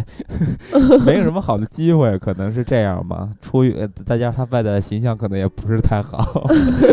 反正总之他是不太想演戏了，除非。就是就有机会来了，就是除非他是一个特别好的角色，但德尼罗就跟他实话实说嘛，就说他是一个好角色，但是这个角色并不是一个了不起的人物。嗯，反正最终吧，就是，呃，这个乔扮演了这个角色，并且还赢得了奥斯卡提名嘛，这都是后事儿了。然后，呃，连带着乔呢，咱们就是要呃说出另外一个人物，也就是这个片子的这个女主，她就是凯西·莫拉莫拉提莫拉蒂。嗯凯西·莫拉蒂，凯西·莫拉蒂在拍这个片子的时候，他也是只有不到二十岁嘛，嗯非常的年轻。当然，在片子中，他扮演的这个角色也是十几岁的一个女郎。好像她当时是十九岁吧，啊，对，啊，反正就是十几岁，但是至少比朱迪福斯特大，啊，对，你 看起来他，你看起来他又非常成熟嘛，对，所以也正是这个成熟，让他得来的这个片子的机会。那到底是怎么样呢？是乔史派呃。乔佩西，然后当时他推荐的凯西来演的围棋这一个角色，当嗯时呢，乔就在一个舞厅里边儿 啊狂欢跳舞，你知道，他那个年代可能还都是 disco，可我我脑补出来的那画面就是那种 disco 球一闪一闪的，然后嗯灯光会一闪一闪的，然后他在这种灯光的闪耀下，他无意中看到了一张海报，这张海报上的人物就是凯西，哎，他觉得哇塞，这个女郎简直实在是太漂亮了，嗯，金发是吧？对，然后长得非常冷艳，对啊，这还不止啊，而且这个嗯，凯西呢还经常，也不算经常吧，就是去过乔的意大利餐厅去吃饭，嗯，所以呢，乔还就关注过他，然后通过就是这种真人的观察，他发现这个凯西不止外表长得特别的性感和成熟，而且她的嗓音也非常的性感。对她的嗓音，其实我在刚刚开始，呃也就挺早以前的了。第一次看《愤怒的公牛》的时候，我那会儿还小，反正我还觉得哇，这个女人声音怎么这么低沉，但是还挺好听的。对她的嗯嗓音，大家看过这个片子的时候，应该都会有所注意，特别特别的美。就是特别的，她，她跟那个 嗯呃周迅那个声音还不太一样，就是她那个沙哑里边透露着一种慵懒，就是那种特别性感的感觉，再加上她这种成熟的外表，虽然她当时只有十几岁啊，嗯不到二十岁吧，嗯。呃，但是呢，就给人感觉出来一种特别与她实际年龄不太相符的一种成熟性感的魅力。嗯，所以他们就把他介绍给了德尼罗和马丁斯科塞斯，然后这二位看见他，是不是也是觉得她太漂亮了，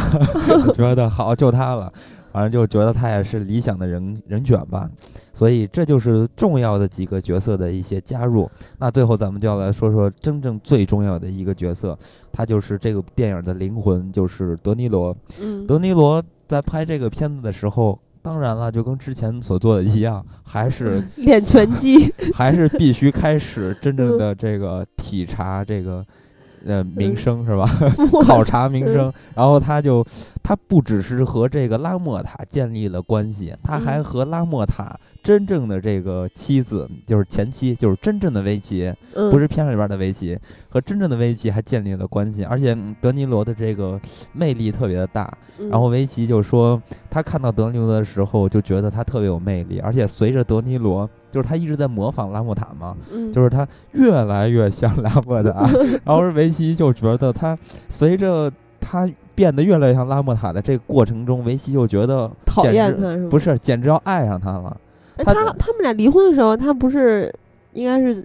讨厌他的吗？不是不是，其实维奇在这片子中，你可以看到他还是很爱拉莫塔的，拉莫塔其实也是爱他的，但是嗯这就是出于一种。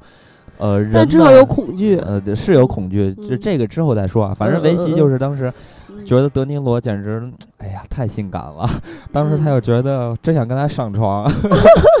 然后，然后之后他还发表就是说那个。呃，觉得自己应该主动一些，但是嗯。呢，因为当时的德尼罗就是他是一个戏疯子，就是说他一旦陷入这种角色之中啊，他就是整个人就全部把精力都放在这个角色身上，更不会关注到这些事情，所以嗯他会觉得特别遗憾。要是知道我就主动点儿，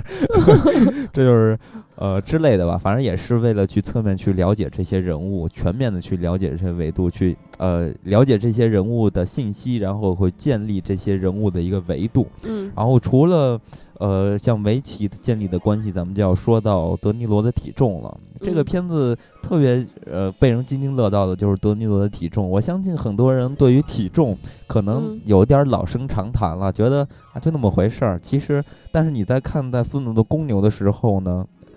就比他们那种稍微稍微还更加进阶了一些。你说老生常谈的意思是，比如说贝尔啊等等一些咱们非常熟悉的演员，他们会为了一个角色变成大胖子，或者变成一个瘦干郎。对啊，所以这个就是其实已经在咱们现在已经习惯了，而且咱们认为不能凭借你去努力的改变体重去受的苦就。承认你的演技，你说是这个意思是吗？对，但是德尼罗这个身份，我刚才不是就是他这个角色这回的努力，其实跟我刚才说到那个不太一样。就是像贝尔什么的这种不太一样，我不是说贝尔人家的不好，当然也是非常非常了不起的啊。但是我觉得德尼罗这种可能难度更大一些，就是更进阶一些。为什么呢？因为咱们去看贝尔的电影，或者说其他演员去演的那些角色，他就直接就是一个瘦的形象展示给你，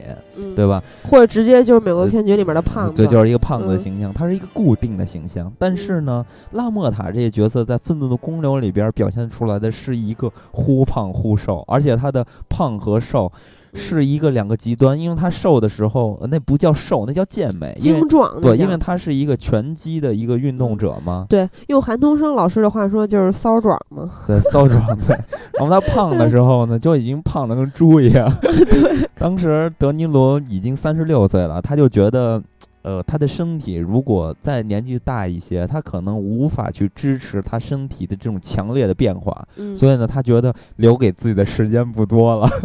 然后他就反正他就跟那马丁斯科塞斯说，时间等不了了，赶紧开始吧，我我这身体如果再晚两年就来不了这事儿了，然后他不就开始就疯狂的，就是就是呃，这个在体重上下功夫，然后他们其实拍这个片子的时候是分两部分去拍摄的，首先。拍这个拳击的部分，首先拍拳击的部分的时候呢，他就得跟这个拉莫塔去学习拳击这个运动。嗯，当时，呃，大家都知道拉莫塔是一个非常厉害的一个拳击手。据那个时候，拉莫塔已经五十多岁了，好像，但是他的。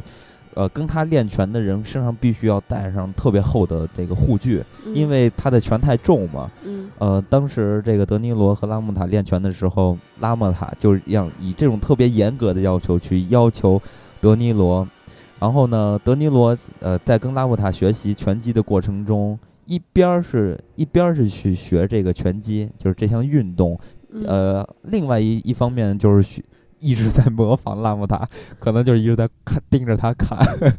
有点同性恋的感觉，就偷偷的观察他，对，就一直在学习，然后以至于之后吧，据说德尼罗他的这个拳的力度也是必须，呃，对方要带上护具，要不然也受不了的这种程度。我听说的是，当时他虽然已经三十六岁了，但是挥拳有如十九岁的少年。然后还那个拉姆塔还说，如果他退出演艺圈的话，那就可以把他培养成真正的重量级拳王。这是不是都有点夸张的？这 肯定是有夸张。就是拉姆塔，我就肯定是赞美他嘛，对吧？我觉得这是有一点夸张。但是呢，还真得跟大家说一个事情，大家肯定很多人都不知道。德尼罗就是学完拳的时候，他还真打过比赛。打过真正的拳击比赛，他当时是在纽约的布布鲁克林区打过三场比赛，然后还以这个点数取胜，赢了两场。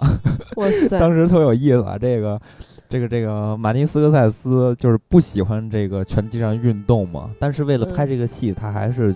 就去看拳击。当然，他看拳击的过程中，他是出自于一个导演的角度去观察拳击上运动，比如说在片子里边出现的那种。打完拳之后，那个绳子上有那个血迹，这都被他看到了。这是一方面，我就主要是想说，他去看那个德尼罗的打拳击比赛的现场去看。当时他看到德尼罗被人打的时候，就 心有余悸，就是觉得不忍直视，特别难过。然后 德尼罗就是在那间隙中就跳下台，那个拳击台，然后跟那个马丁斯科塞斯说。你看到了吗？你再看吧。然后马丁斯科塞斯说：“我再看，我再看。”他说：“我我这么做都是为了你。”然后说完就特别愤怒的说：“啊，就又又上拳台跟人打。”我觉得这事儿特别有意思。反正最终收获是有的。你看他是真正，而且经过实战的，赢了两场啊。嗯，哎，他是比米基洛克大十一岁吧？好像。他是应该跟米基洛克打一下。我觉得应该打不米基洛克吧？啊，米基洛最后不是人家真正打职业的吗？这我不太了解啊。总之就说回来，他他练这个身体啊，还有呃学拳击，这都是真的特别投入，当一个事业在做 在做。然后在拍完拳击的部分之后呢，工作就拍摄工作要就是就是要暂停一部分，然后要给大家休假。休假的最主要的部分，我觉得就是给德尼罗一段时间去让他增肥。嗯，这时候德尼罗就开始飞到欧洲去吃他特别喜爱的欧洲食物，比如法国大餐和意大利食物。嗯，当然你看会吃，就是欧洲可能就是这俩地方东西还比较不错。然后德据德尼罗自己来说，他每天早上。每天早上六点多钟就要起床，起床就开始吃了。吃完之后，他就必须，因为他要把时间拉长，把一天的时间拉长，才允许他吃下更多的饭，喝更多的啤酒等等之类的。所以他就每天活得很很悠闲，就是吃吃睡吃睡就这样。然后在很短的时间里边，他就从六十六公斤长到了九十七点五公斤，也就是说，他长了将近六十斤。嗯，哇塞，简直太恐怖了！而且据说他的女儿在看他增肥之后的样子，说非常恶心，是吗？对，就是他的养女，当时就是他不是回到纽约了吗？又回到美国之后，他就已经变成了一个大胖子了。然后他的养女就看见他爸的这个 外观发生这样的变化，他觉得非常难以置信，而且感到非常的厌烦。他特别讨厌胖子的形象，然后就甚至都不愿意。让他的朋友知道他爸现在这个样子，但是呢，德尼罗就非常的不在乎，呃，而且你知道，德尼罗其实为了增肥，增肥这个事情其实挺危险的，嗯，就是因为德尼罗他并不是原来是一个胖子嘛，所以说他的身体的这个负荷和机能其实还还不能去适应他一个非呃非常肥胖的一个体型，所以他的那个脚啊都发炎了，嗯，就是太重嘛。而且呢，还有压的是吧？受不了了。对，而且高血压就也就来了，这伴随着也来了。不知道有没有糖尿病，反正这些病全来了。而且那会儿他胖的都已经无法系鞋带了，因为他那肚子特别特别大，而且不能弯腰。而且他那肚子跟一般的胖子不一样，是一嘟噜一嘟噜的，他是一体的肚子，对，就是哇塞，看起来超着实，就特别特别胖，而且。呃，他慢慢的也就有了一些，就是胖子让人觉得不太愉快的一些地方吧，比如说睡觉的时候会打呼噜。他他有他变胖了之后，不是在那化妆间嘛，就胖子容易犯犯困，然后就就睡着了。睡完之后我得鼾声如雷，给给给其他人都吓得就受不了，就这样，所以就特别有意思吧。呃，但是呢，之后他拍完戏的之后，他不是也就是说无所谓了嘛。他但是他那会儿就没有拍戏的压力了，所以呢，他就，但是呢，就德尼罗很有意思啊，他并不像那种，他并不像很多明星那种，就是立马要保持外在的形象。他当时拍完这个戏的时候还是胖的一个状态，但是他并不急于去减肥，他觉得我只是不愿意施展自己的魅力，即使我这么胖，还是有很多女性会爱我的。哇塞，我 认识很多胖子都这么说。我说你为什么不减肥？他说因为。我现在都已经这么英俊了，我如果瘦下来，其他人怎么办？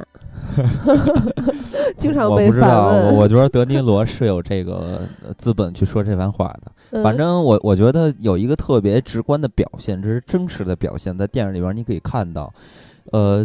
在他那个就是比较健壮的时候的时候，呃，健壮的时候，你会发现他说话的时候是非常利索的，利索的。然后他胖的时候，他说这就是娱乐之类的，他站到那说话都喘，他就无意中会有那种。呃，喘息声，嗯，就就都出现了，然后嗓音也变了，就是那就变得比较沙哑了。对，所以就是大家可以看到非常直观的，他坚持不去用填充物去变成一个胖子，而要自己吃，然后毁身体变成一个胖子，其实很重要的。这都细节方方面面都很真实。对，这个是算是也是也算是史上的佳话了吧？然后也很，我不知道有没有人。在同一部戏里面，瞬间变这么胖是吗？就是他的体重会差距变化这么大啊，这是一方面。那其实呃，说完了这些他们拍摄的准备的过程，我觉得咱们就要说说这个片子有一些地方是大家觉得有些迷惑的地方，比如说这个片子为什么要用黑白色？这个片子其实必须要出于就是官方的口中或者创作者的口中，你才能了解到真相。如果大家猜测的话，可能只是大家的认为。对，比如说之前我听到有人说是为了不让观众过分的去关注于暴力。然后还有一种说法就是说，我觉得这个还挺扯淡的，就是说马丁斯科塞斯在去准备的时候，他不是看了拳击赛嘛，他还看了很多拳击的资料啊，还有片子啊等等。然后在看某一个的时候，就发现，哎，这个拳击手套的颜色怎么不对？然后，然后就被告知说是胶片褪色。那他为了防止胶片褪色毁坏原片的色彩和质感，所以把这个片子拍成黑白。那你要这么说的话，那他的很多电影。都应该拍成黑白了，在 在那个年代，是吧？这应该是不不对的吧？这个应该是不太正确的，因为，呃，就举个例子吧，比如说马丁斯塞斯当年拍出租出租车司机的时候的最后那场戏，就是屠杀的时候，嗯，就是特拉维斯在杀那些皮条客的时候，大家可以发现那段戏的，呃，灯光或者是那个明度特别特别的低，那当时就是为了去。呃，尽量的去削弱那种暴力的感觉，因为那场戏还挺暴力的，血迹啊之类的，肉啊横飞那种感觉。其实当时马丁斯科塞斯他认为啊，就是官方会给他一些压力进行这样的处理，但是呢，他们反而去压低这个色调，感觉哎，比原来效果更好了。所以说这种色彩的不正确。我觉得不是一个特别大的问题，而且反而这种色彩的不正确，反而可能会带来一一种艺术的质感。所以这个完全是。那官方是怎么说呢？官方的话，呃，首先这就肯定要考虑到这个。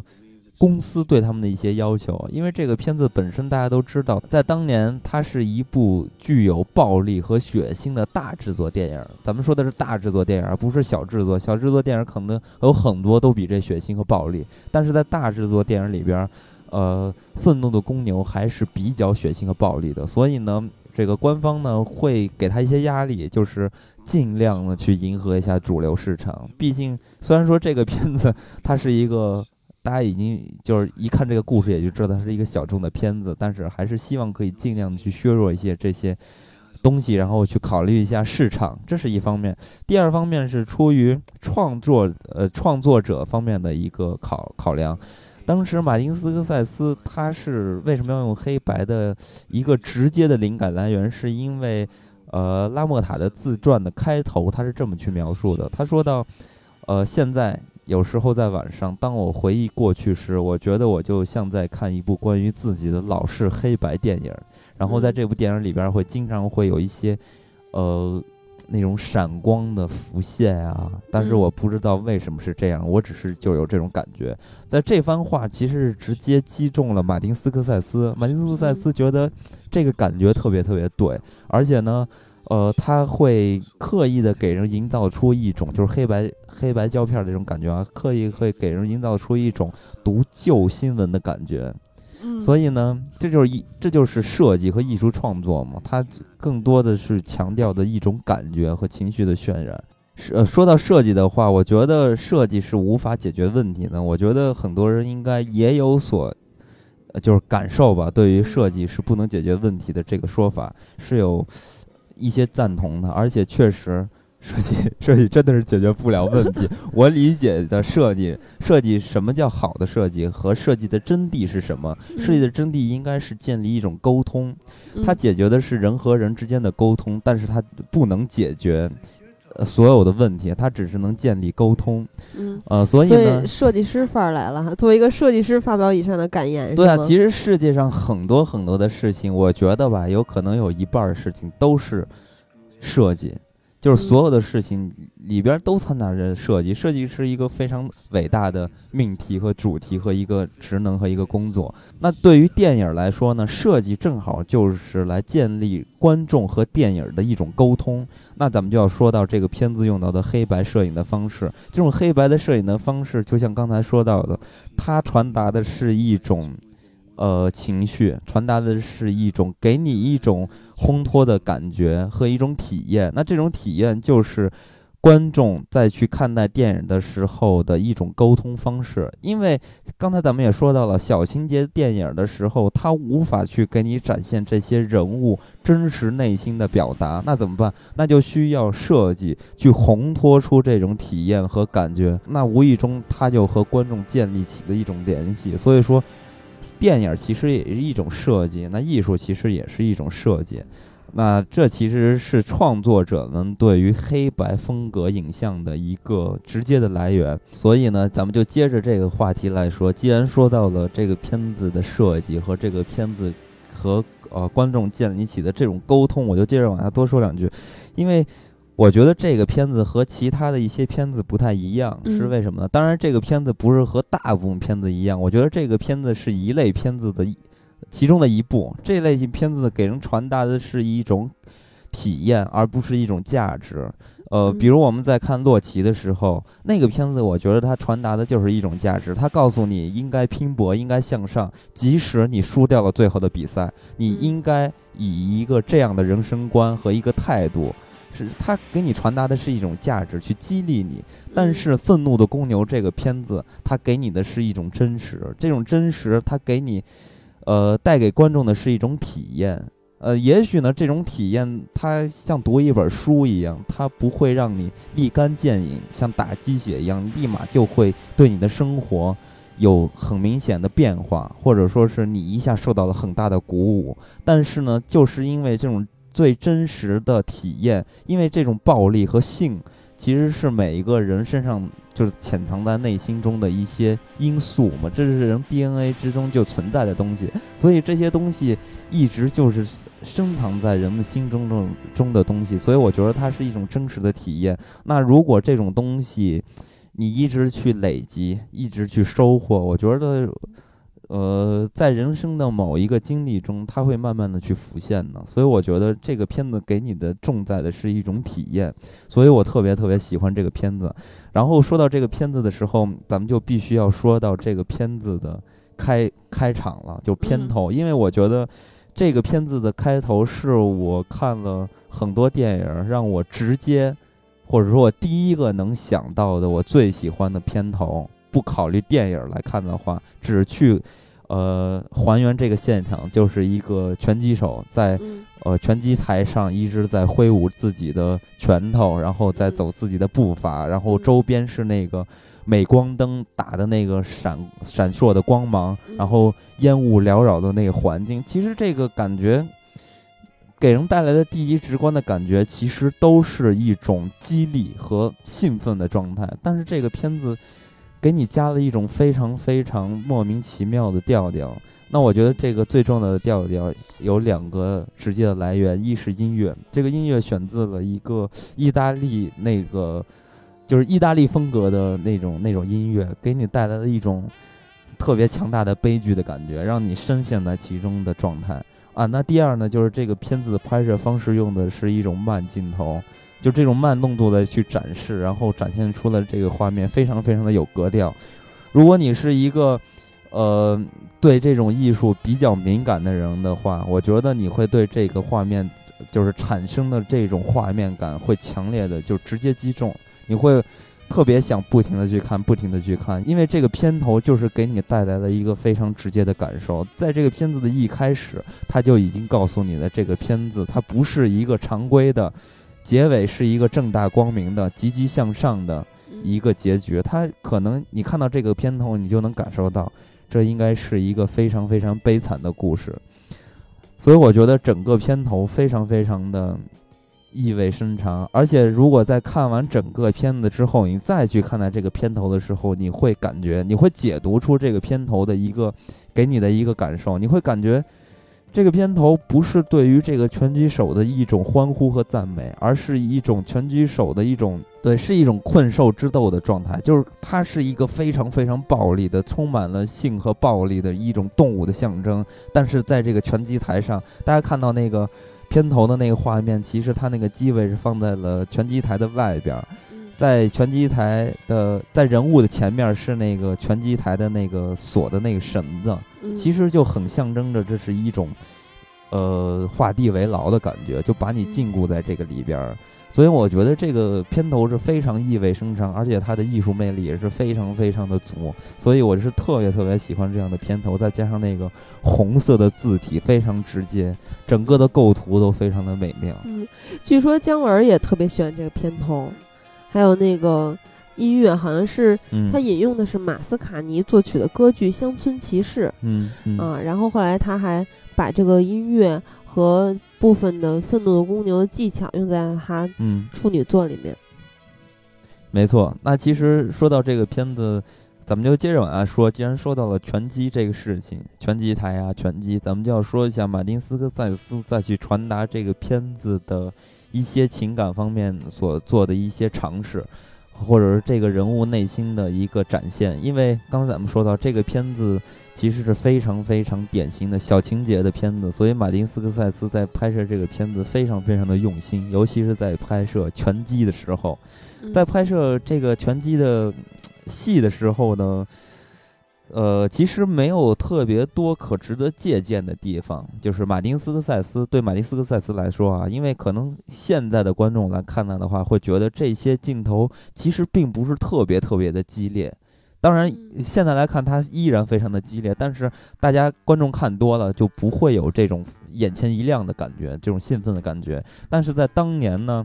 呃，这种。拍摄拳击擂台的这种电影的一个典范，其实是呃一部电影，是一九七四年的《出卖灵肉的人》这部电影的典范。然后啊，这部电影是一个典范。然后这部电影的摄影师是一个中国人，是一个华人，他是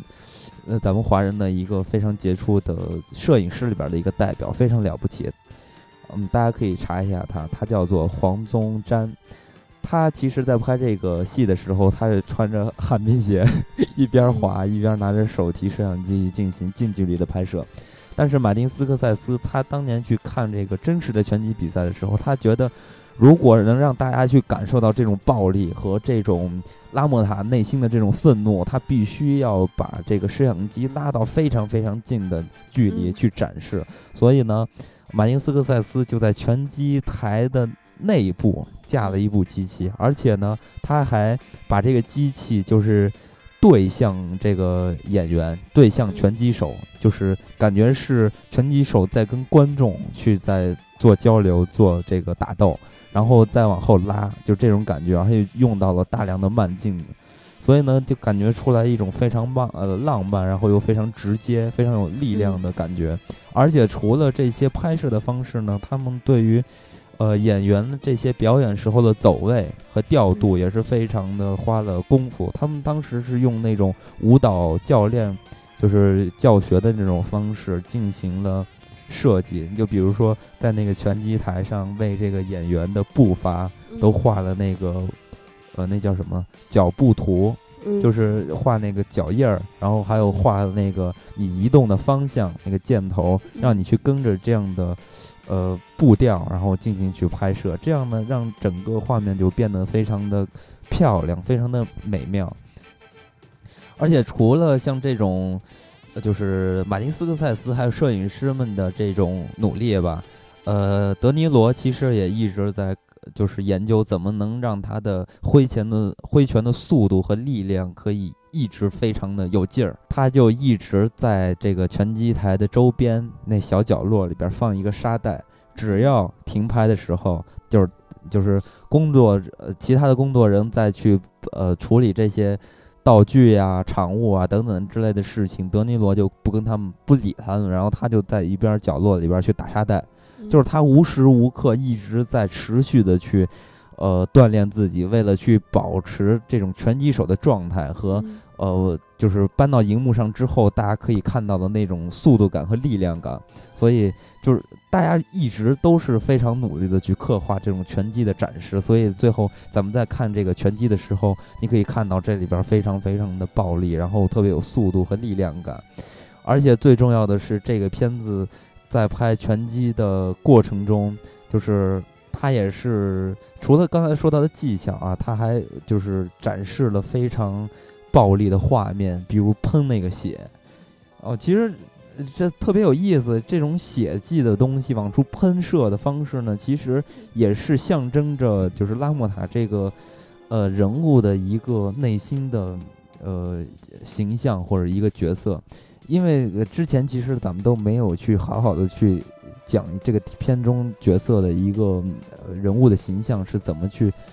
看待的，因为我觉得，嗯，那个出租车司机的这个角色其实还并没有达到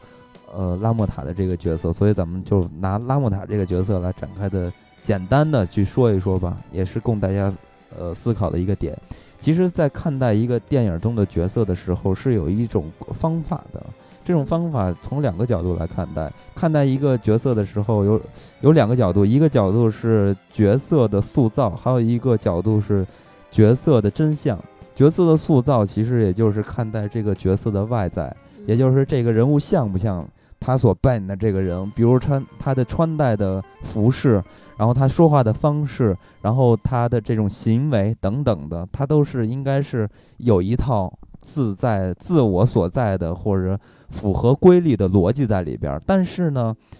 角色的塑造并不一定是真相，因为经常会有一些人会打破这种脸谱化，然后去你看到可能他看起来他穿戴像一个小偷，但实际上他是一个正直的高尚的人格。所以说，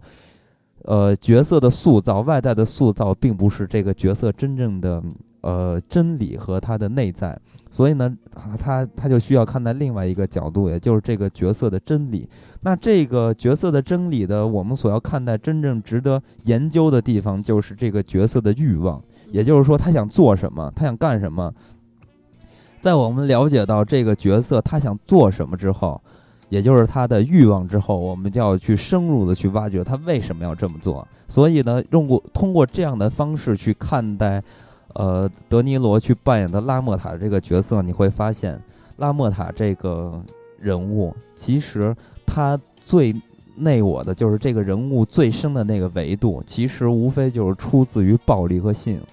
你你比如说，在这个片子里边，他的婚姻的失败是因为性，比如说，一是他对于性的嫉妒，二是对于，就是。他忙于自己的拳击事业，他忽略了他的妻子，然后不跟他们就上床嘛。这是都是就是他的婚姻的破碎是出自于信，然后呢，他的事业还有他和他弟弟的关系的破裂是出于暴力。所以说，这个人物咱们通过这种方法去看待的话，你会发现他就是一个暴力和信的一个。呃，刻画，所以呢，我才会说这个片子给人带来的一个体验是人人性当中非常直接的和非常呃真实的暴力和性的一些刻画。所以呢，呃，这个人物身上所有的特质，虽然在每个人。就是咱们真实人物身上其实并不是非常的明显，但是它都是人性中每个人身上所带有的一些特质，所以这个片子重重在感受。所以呢，嗯，说到底，我就是特别特别喜欢这个片子。刚才咱们说到了这个角色，通过两个方面来看待的话，呃，我就不展开说了。这个角色演的是真的是实在是太好了，所以呢，以至于让很多人当拍摄这部片子的时候，片场的工作人员和这些创作者们也一致认为这是德尼罗无法被超越的一个巅峰。所以呢，最终这个片子就是在接受奥斯卡的颁奖的时候，咱们最终看到了，呃，罗伯特·德尼罗拿到了奥斯卡的男主，而且这是一次无法被超越的表演。而且还拿到了最佳剪辑，嗯嗯，其他是影片导演等的提名。对对，所以这个片子我就是简单来说一下的话，我觉得就是这些。而且如果大家还没有去看《愤怒的公牛》的话，我建议大家一定去看一下。他是罗伯特·德尼罗的人生的一个代表，也是马丁·斯科塞斯的一个代表。你可以知道，马丁斯科塞斯，刚才咱们说到，马丁斯斯科塞斯之前生活的是那么样的混沌，拍完这个之后，他而且他当时本来是计划以这部电影作为他最后一部电影，然后他退出影坛，不再拍这个，不再拍电影。这个我就不了解了。哦，好像是这么说，但是后来是吧？就改变了他的生活。嗯总之，他这个片子之后，他又几连续拍出了很多很多出色的电影。嗯嗯、那这个片子对于德尼罗来说，我觉得就是可以告一段落了。呃，之后咱们再去聊德尼罗的话，咱们就按电影的方式去聊了，也就不以德尼罗的个人的故事去聊了。嗯呃，因为德尼罗的整个人生的拍摄的电影的跨度之大，和他呃塑造的这些角色的影响之深，我觉得都是就是别人是无法能代表的，而且是实在是太难去说了，它的维度实在太大了，所以呢也是无法去说完的。所以呢，我们以后就是比如说《美国往事》这样的戏，咱们就单拿出来电影去说，然后然后这样呢，通过电影的方式再去聊德尼罗，然后德尼罗的故事咱们就聊到这里，然后之后嗯大家也就知道了他的辉煌。其实他真正的巅峰在这儿嘛，他之后的辉煌，呃，然后拍的一些戏啊，之后的我觉得就是更容易被大家去查阅和了解到了，所以咱们这儿也就不再去赘述了。那咱们今天就到这里，伴随着呃愤怒的公牛的那首非常。